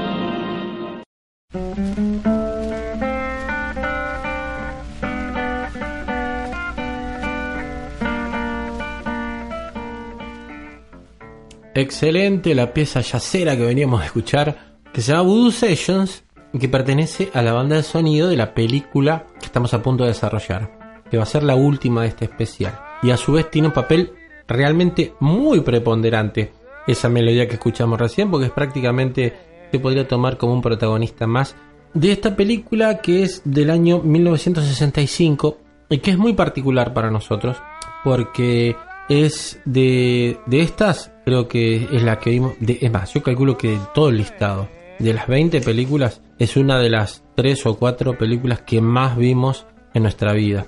Nosotros, estamos hablando de nosotros dos. Ya desde chico verlas en especiales en la tele o en algún programita de fines de semana. Es una de las películas que, que más hemos llegado a ver.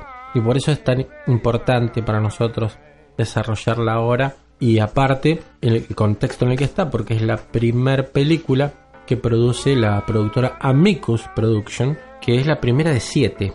Hizo produjo muchas películas de terror pero esta es la primera de siete películas que están incluidas dentro del género antología de terror en el cine y que nosotros vamos a desarrollar en futuros programas. Entonces querido amigo Broken Good tenemos el honor de empezar a hablar de la película Doctor Terror's House of Horrors. Muy bien. La Casa de los Horrores del Doctor Terror.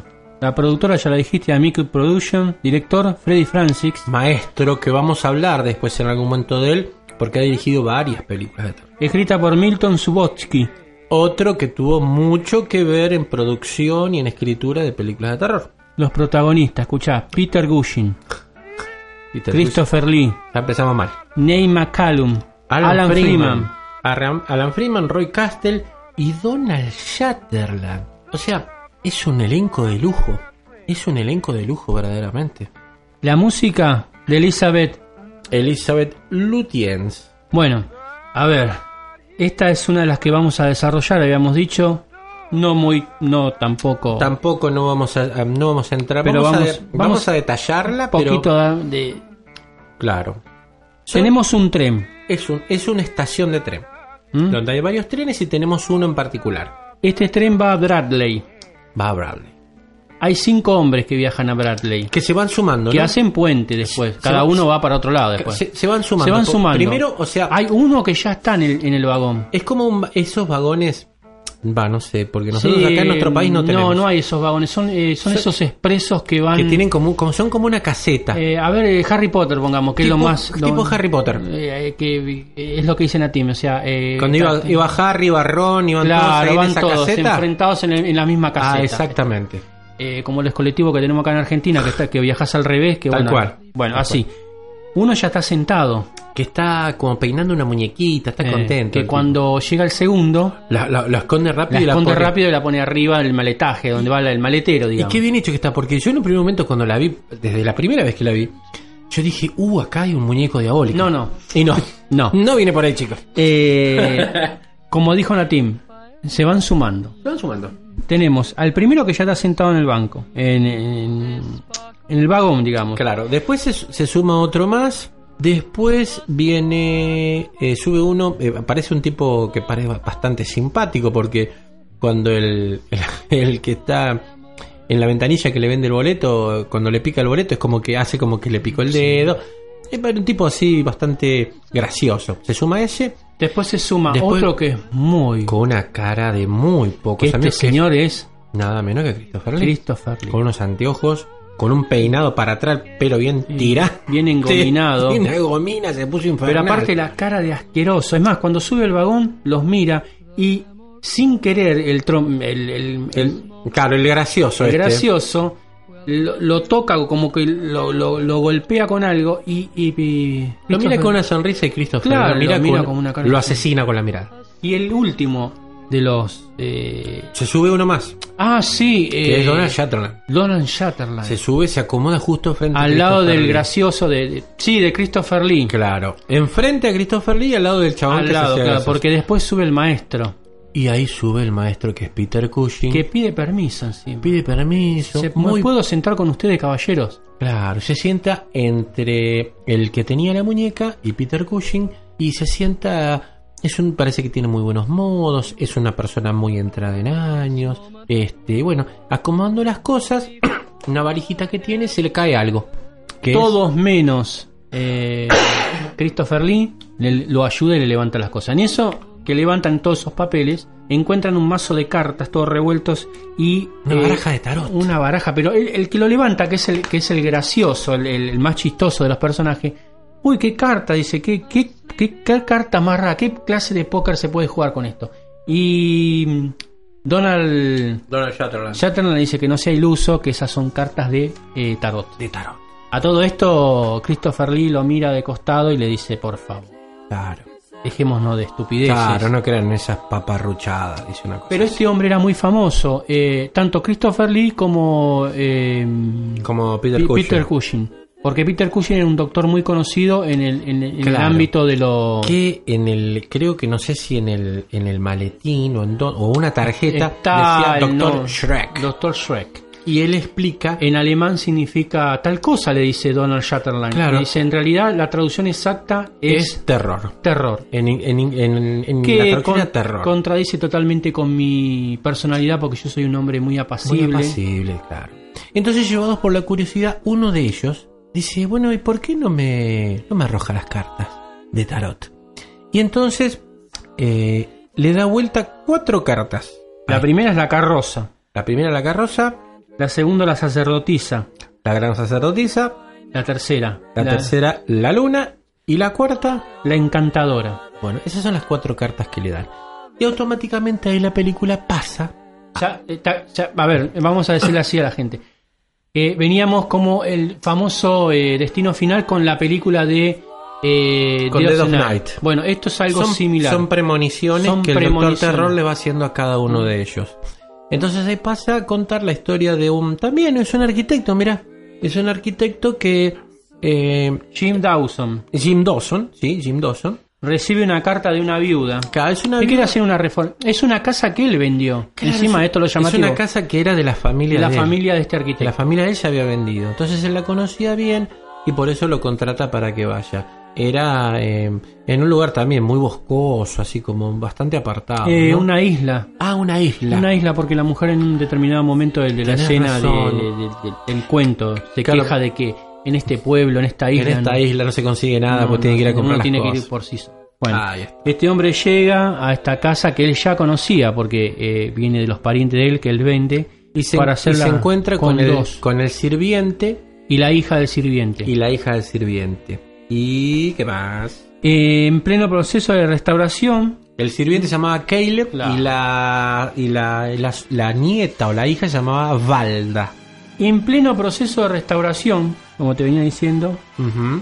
Él baja al sótano, porque él, eh, él tenía que mirar, él le dice a la mujer, a la dueña de la casa, que ya conocía, porque ella misma pidió personalmente para que él vaya a hacer la, la, eh, digamos, la, la renovación. Ella quería hacer, él, ella le, le explica que en donde estaban ellos, en ese comedor, ella quería hacer una sala de baile, un salón de baile. Sí, quería ampliarla para hacerla más. Entonces él lo que tenía que hacer, él, tomarse el trabajo como todo arquitecto de mirar los muros. Y le- ella le, le reclama, como si usted ya conoce la, sí, pero por las dudas. Bueno, en, en todo esta, eh, eh, esta- este examen exhausto de la casa, él baja al sótano para ver las bases de la casa. Claro, como con una barreta va probando las paredes la resistencia de Golpea cada en, uno. una, eh, con, en un muro y encuentra que el muro es hueco. Claro, el Entonces sonido. agarra una barreta, pum, pum, pum, y se encuentra con un sarcófago. Claro, o sea, se derrumba la pared y adentro hay como una como un habitáculo con un sarcófago. Acá empieza, a- recién ahí empieza la historia que está a punto de enfrentar este muchacho. Donde aparentemente hay una antigua maldición que pesa sobre su familia relacionada con eh, un hombre lobo que su abuelo, creo, había sido. ¿el Era el abuelo, había matado. El su abuelo- bisabuelo. Su bisabuelo había matado. Eh, no vamos a entrar mucho más en detalle. Vamos a también dejar un poco eh, para que puedan para que puedan disfrutar la película. ¿Eh? Broken Good, ¿qué te parece? Yo no agregaría más, hasta ahí. Yo creo que hasta ahí está Porque bien. le llegamos, como dijimos, dije hace un ratito, a la mitad del, del, Claro. Hasta ahí Este ya es más el o menos. primer- Este es el primer relato, porque Primer ahí él tiene que empezar a, a ver que te tiene que enfrentar a algunas fuerzas extrañas, pero lo vamos a dejar ahí. Bueno. Primer relato que El hombre lobo, si el no hombre lobo, el hombre lobo, exactamente. Lleva como ese como título el hombre lobo. Bueno, de vuelta vuelve. en el tren. Vuelve. Volvemos para atrás. De vuelta en el tren, una última carta y el espectador puede ver, o sea, nosotros podemos ver, los que estamos mirando la película, que la carta es eh, la parca, si no me equivoco, que es la Sí, muerte. la muerte da. Pero No la ven los otros. Los otros no la ven. La- o sea, la vemos, la ve el espectador y la ve el Doctor Terror. Porque el doctor Terror dice que eh, te puede revertir el final de la premolición, pero no siempre. Entonces, ¿qué si- ¿cómo es eso? Y con la quinta carta. Exacto. Él le tira cuatro cartas y después tira una quinta. Pero la quinta se la guarda este hombre, no se la muestra. No. Bueno, entonces hay intrigados. Otro de los pasajeros dice, no, bueno, ahora léame a mí. Y Jim. también le da vuelta a cuatro cartas. ¿Cuáles son? Eh, La primera es el loco, El loco. la segunda carta el mago, la tercera es el colgado y la última carta, la última carta, el sol. Es el sol. Y ahí también pasamos a, la- a la- a lo que sería la premonición de este señor, que se llama eh, Creeping Vine. Y su familia. que no, Creeping Vine se llama la- Creeping Vine es el título de La enredadora monstruosa. la, enredadora En monstruosa. castellano. Ah, en castellano. Bueno, eh, de regreso de vacaciones de Bill Rogers y su familia encuentran en su jardín una planta que no estaba cuando se fueron. ¿Cómo una enredadera encuentra? Entonces la mujer le pide al marido que la, La corte, corte. porque iba a arruinar las otras plantas. Encima el tipo le dice, dice, Recién recién llego y ya me estás dando trabajo, le dice. No sé si suena eso Suena medio a la vida real. ¿Le recuerda algo? sí, tal cual. Bueno, eh, Bill La intenta cortar. la intenta, agarra una especie de pala que ser una pala de jardín, como un machete largo, eh, y cuando la va a cortar la planta grita.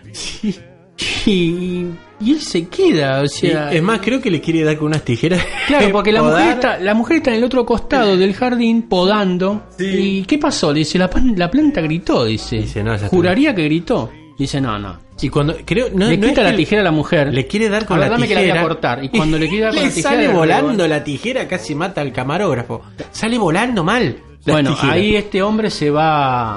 Claro va como un Busca como ayuda en un lugar. en un centro no En un centro, no sé si son científicos o botánicos, algo de eso es. Eh, a ver si tenemos acá, tenemos los apuntes, porque Sí. tampoco somos. eh, no no en realidad no Bueno. Eh, a ver, a ver, eh, intent- va a un centro donde y da la explicación y él dice: yo, eh, yo juraría, es más, lo vi con mi que la, la planta me arrancó la tijera de las manos. Claro. Entonces uno, Ellos tienen una explicación científica. Claro. Eh, le muestra un video de cinco clases de plantas: sí tal cual planta carnívora, planta que no tiene tallo. claro Tiene cinco variedades, pero dice que para ver qué clase de planta y curar esta, o sea, sacar, erradicar esta planta, tenían que ir a investigarla personalmente, o sea, adentrarse en la casa y vivir en la casa de este hombre, de Bill Rogers. Exactamente, entonces va un científico que se instala en una habitación para estar, eh, digamos, eh, más próximo a la planta y poder investigarla de mejor manera. Entonces acá ocurre algo totalmente inesperado. Bah, no es inesperado porque uno más o menos ya se ha dado cuenta hacia dónde va la cosa, pero está muy bien logrado. Y no es el final ese. No, no es el final. El primer finado es el perro. Ya No. arrancamos en esta época matando los perros. Claro, ya arranca el tipo, claro, el tipo matando animales, porque la es como una enredadera que se, lo- lo- eh, la nena Hay jugando algo- con la pelota, Claro, pero el, el- la llaman a comer, dice a comer, Y el ella perro tira la pelota, el perro se va a jugar con la pelota y aparentemente es víctima de la planta. quiere desenterrar porque la pelota, como todo perro quiere enterrar la pelotita y bueno, es víctima de la planta. Pero hay algo muy raro que descubre uno de los científicos, de los dos que van a la casa, que cuando en su mano tiene una hoja, un tallo con una hoja de esa enredadera y la pone bajo el microscopio, descubre que la planta tiene cerebro. Y dice, ah, cerebro. Tenía un Esto es cerebro. asombroso, dice el hombre. O sea, un estamos cerebro. hablando de que un tipo descubre un cerebro dentro de la planta. Una cosa, pero. Como dice Natim, no es el final, así que no lo vamos a contar. No lo vamos a contar. Ahí con ese descubrimiento queda. Esta y- es la enredadera monstruosa, que esa es la segunda. Creepy Vine, la enredadera monstruosa, que fue el segundo de los relatos.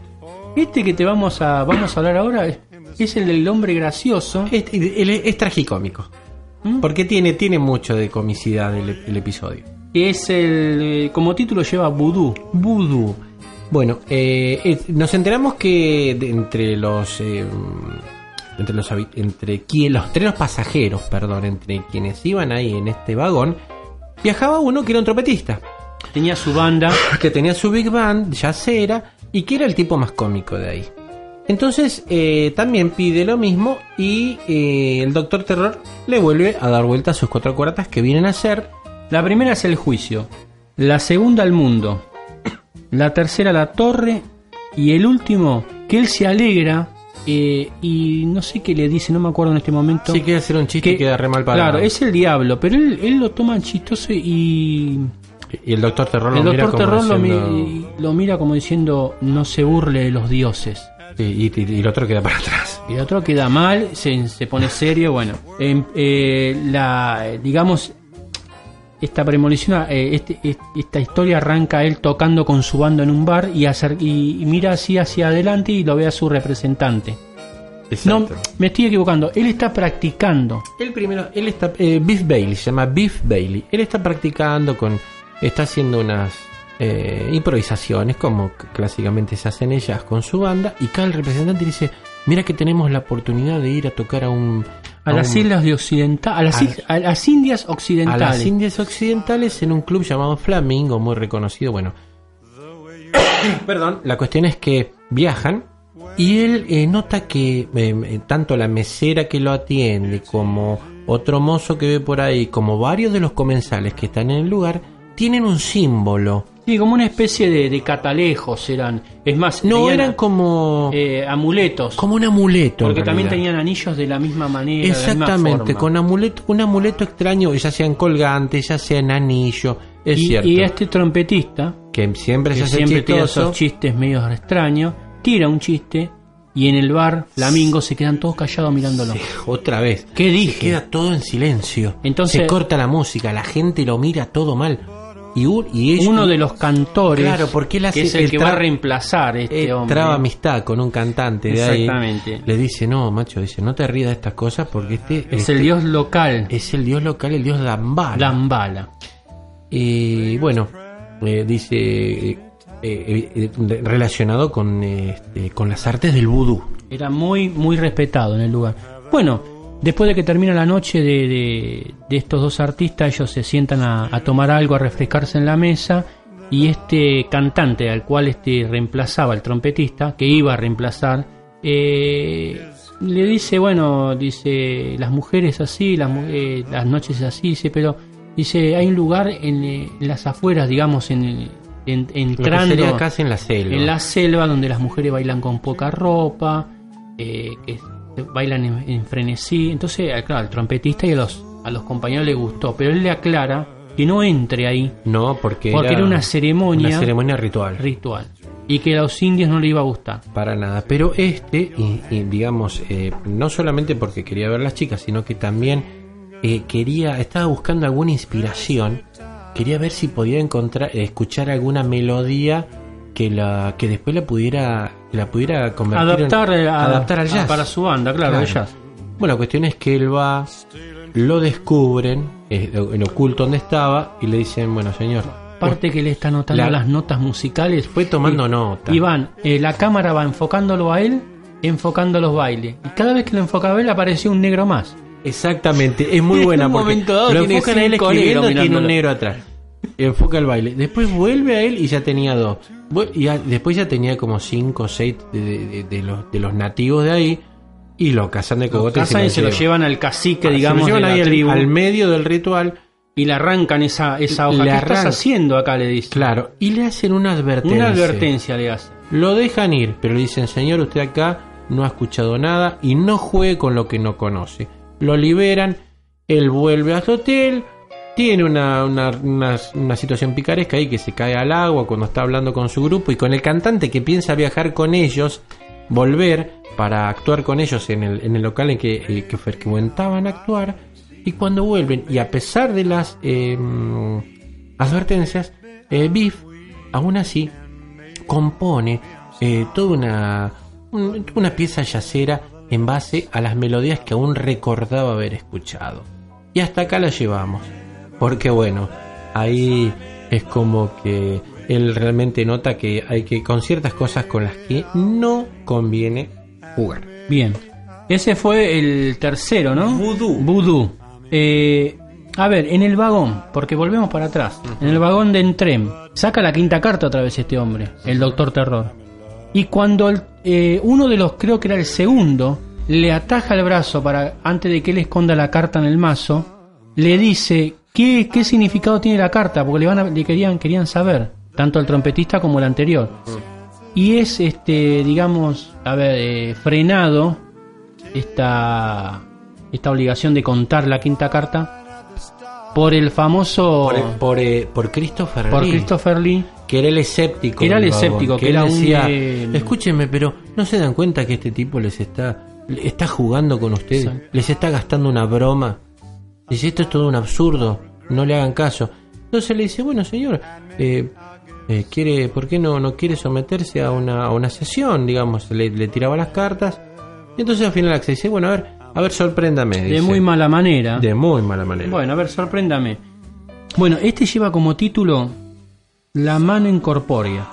La mano incorpórea que Christopher es Lee es un crítico. hand. Claro. En este caso eh, no se ven las cartas que les da vuelta. No, en este caso no. la- no, las, no las aclaramos porque no realmente no se ve en la película. Es un crítico de arte eh, y va, como todo crítico, a las salas de arte a... Franklin March se Es-. Ahí está. El doc- el, porque eh, antes, esto me olvidé aclararlo, eh, antes de pasar a, a la escena de la mano incorpórea en, en el vagón, usted es el famoso señor Marsh. Eh, no es de saberse, dice. O sea, el tipo era súper creído, súper... Totalmente. Bueno, están eh, en una sala de arte, en la exposición de, de un artista muy conocido, muy famoso. Que se llamaba Eric Landon. Eric Landon. Pero que, que, que Franklin Marsh Tenía sí- algo personal. tenía algo personal con él, porque siempre iba a las distintas muestras y lo defenestraba. Totalmente, Todo frente a todo el público. Frente a todo el público. Ah, eh, como testigo está la secretaria, la asistente de este. Y lo va a buscar al- lo va a buscar a la- Landon. A, a Landon a la oficina. Entonces Landon sale y lo increpa. Pero de buena manera. De ¿eh? buena manera, siempre de, forma porque dice, caballerosa, porque ¿qué? los dos actúan de forma Realmente caballerosamente dice, escúcheme, usted es crítico, a usted evidentemente mi obra no le agrada, ¿y por qué insiste en venir año tras año tras año a venir a ver mis obras y criticarme de la manera en que lo hace? ¿Por qué directamente no viene más y ya está? Y él le agarra y le, le retruca que dice, es mi trabajo y a mí me pagan para hacerlo. Entonces, ¿por qué no me enseña? Le dijo el otro. O sea, imagínate, ¿no? Le- le- Claro, ¿dónde te ¿por qué lleva? Entonces, en un momento dado, la secretaria, el asistente, claro, porque cada, en cada cuadro que se acercaba, el tipo era cada vez más malo, o sea, cada vez... Mire, ¿qué es esto? Esto es una locura, es un ridículo, no tiene ningún sentido. Son trazos hechos Es por para un que la miren ese capítulo. No, ese- no, mortal. Este, este Christopher Lee se pasa ahí. Eh, la secretaria le dice si le parecería eh, traer un- una obra de un artista joven. Si, si a él le molestaría, si aceptaría analizarla. Él le dice, no corresponde. Pero bueno, le insiste el público, le insiste el, el pintor y le... Bueno, por esta vez voy a hacer una excepción. Y traen un cuadro, o sea, se sale va a la, oficina, lo sacan y Mucho más colorido que la obra de. Landor, ¿no? Y entonces... eh, Ah, no, esto es otra cosa, es dice. otra cosa, las pinceladas, la- el- Los tarazos. No, esto. Dice, y el artista, el artista es una persona joven y casualmente está acá.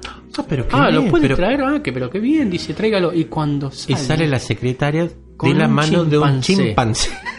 Imagínense la risa Generalizada. del pintor Eric y de, bueno, de todo público el público. general. Y el, y el tipo furioso. Eso fue furioso, se retira.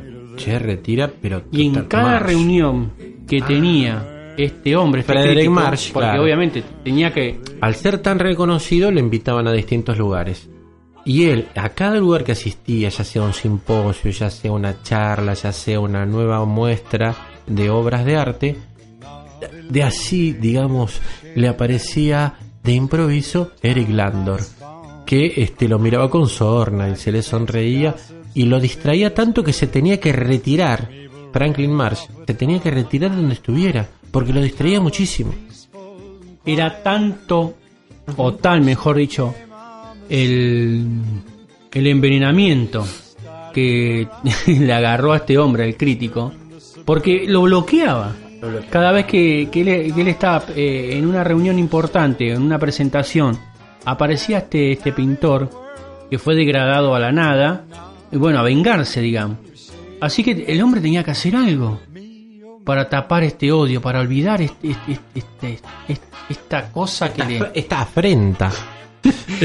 Así que algo había que hacer. Entonces lo espera que cierta noche salga de su, de su estudio en donde estaba exponiendo y Franklin Marsh lo espera a las sombras, subido en su auto y cuando Eric Landor va a cruzar la calle pone primera, con el coche arranca a toda velocidad y lo atropella. No pasan- obstante, pasándolo por encima con la rueda eh, uno de los brazos uno de los de brazos, él.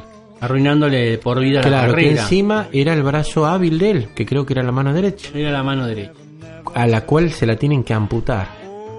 Esto obviamente con- eh, de consecuencia lo lleva al pintor, a Eric, a, al suicidio, porque ya no podía hacer más nada. Aparte, eh, en un momento dado él mira su local y su último cuadro Y llora, llora Y amargamente, llora amargamente. hasta que sí. decide el suicidio. Hasta que se pega un Bueno, tiro. hasta ahí tenemos la historia. Después de ahí para arriba, mírenla, muchachos.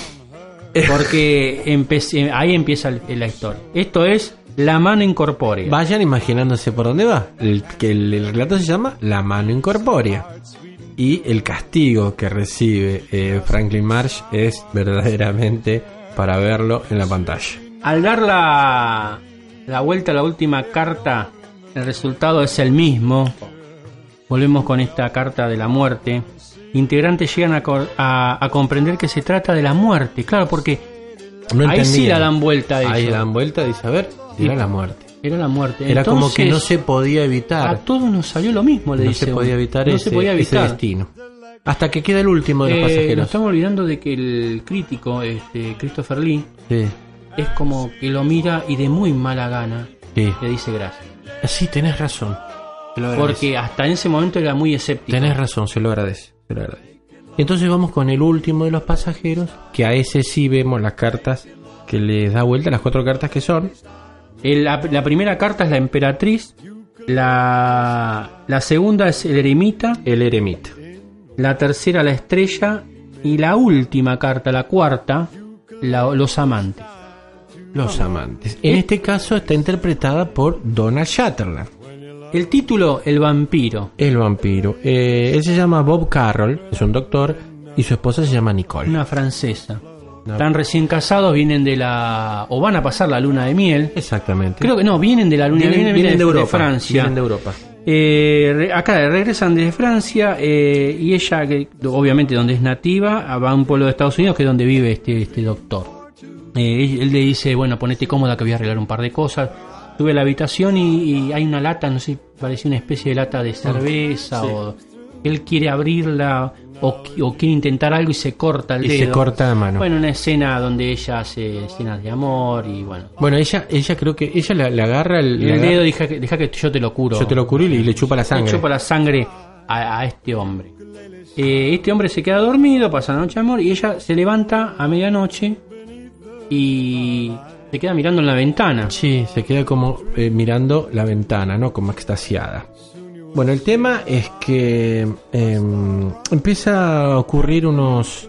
Empiezan a aparecer unos, eh, mm, digamos, casos de anemia típica en el pueblo. Y se despierta la sospecha de Blake, que es el, el compañero. El amigo.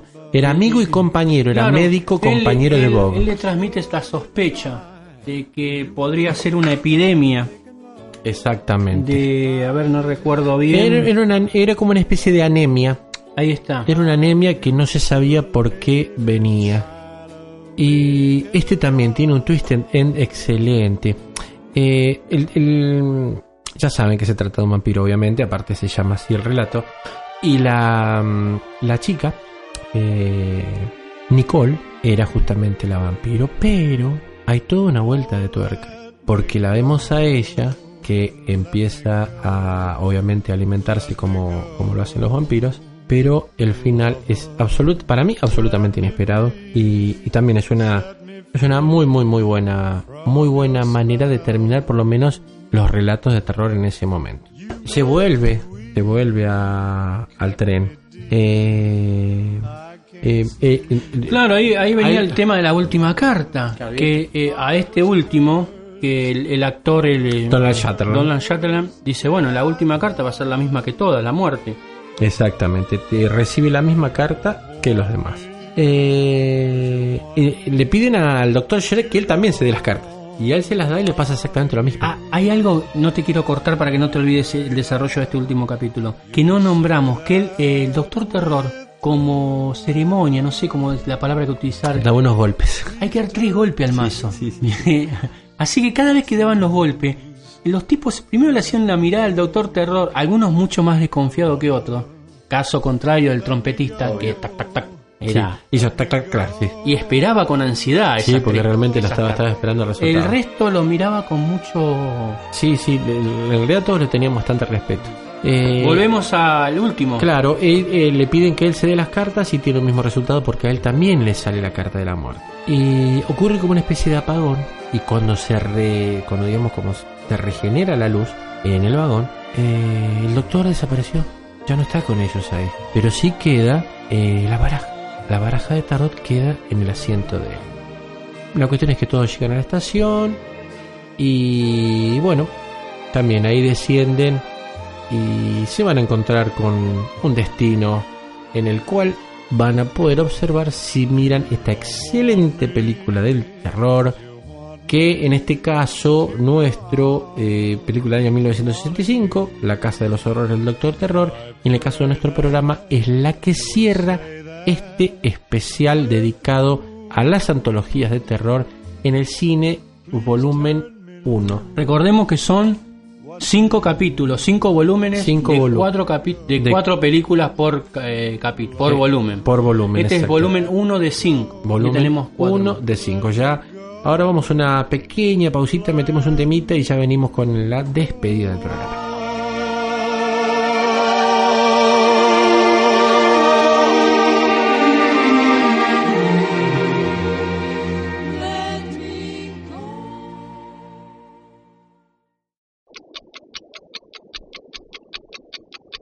Devil dog.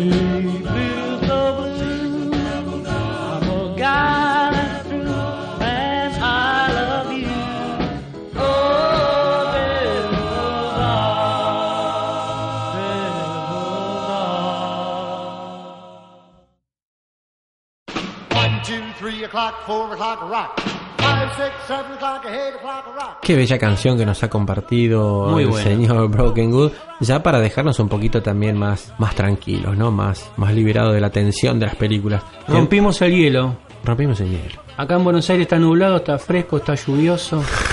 Sí, está horrible el día. Está para, para- Sí, sí, está, está para una buena peli de terror y estar es quedarse tranquilo o escuchar el errante podcast, ¿por qué no? Por favor, eh, www. Ahí está. ¿sabes qué está pasando, errantesonica.com eh, que bueno vamos a empezar a meterle Esa- mano a esa página para que empiecen a Exactamente, esa es la página del amigo Broken Good, que tiene cosas sumamente interesantes, donde tiene también la pestaña del podcast y donde constantemente él está haciendo transmisiones con los programas que ya tenemos colgados del errante Eh, justamente. como dijimos en el anterior una vez por mes hacemos una transmisión general de los podcasts que ya están colgados que también los pueden descargar de iVoox Se pueden descargar de iVoox, se pueden escuchar desde iVoox.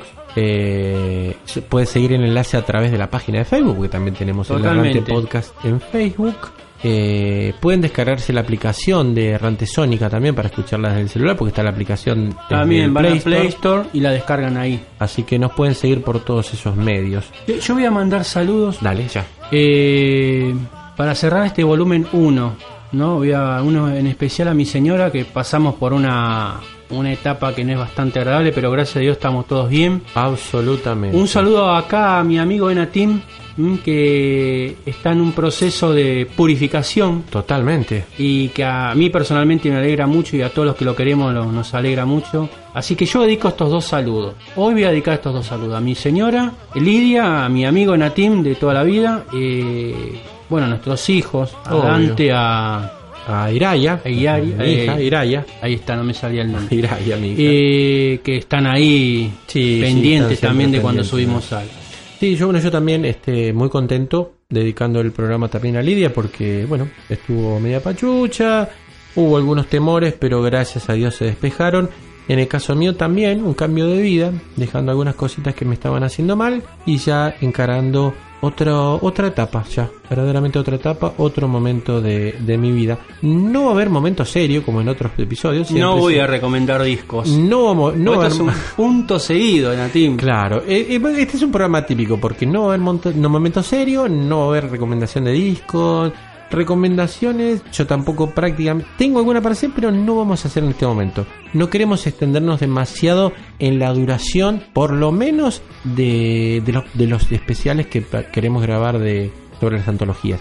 Lo que sí vamos a comentar es que muy probablemente el próximo episodio del Errante Podcast no sea eh, el especial de antologías de terror en exilio volumen 2, sino porque eso lo vamos a ir sal- vamos a ir salteando, lo vamos a hacer uno y uno, uno y uno. ¿Me explico? El próximo episodio va a ser muy probablemente dedicado a vamos a tratar de analizar un poco la vida, la biografía y nos vamos a detener en 10 relatos aproximadamente de dos grandes escritores que han tenido, que ha tenido, perdón, la, eh, la historia de la literatura de terror universal, como lo han sido Ambrose Bierce, el viejo, el gringo viejo, el, el Bitter Bierce, como se lo conocía, el, el, el amargo Bierce, y bueno, el otro, uno de los grandes, grandes, grandes en serio, como lo fue Edgar Allan Poe. Ese sería el próximo episodio y el otro recién sí sería eh, antologías de El terror el en el volumen cine, dos. volumen 2. Bueno, chau yo. Chao, ya nos vamos directamente. Gracias por habernos escuchado y que siempre.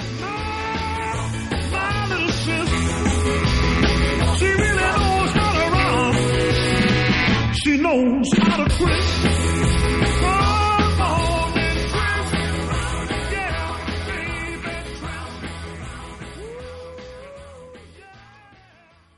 Esto ha sido una producción de Errante Studios.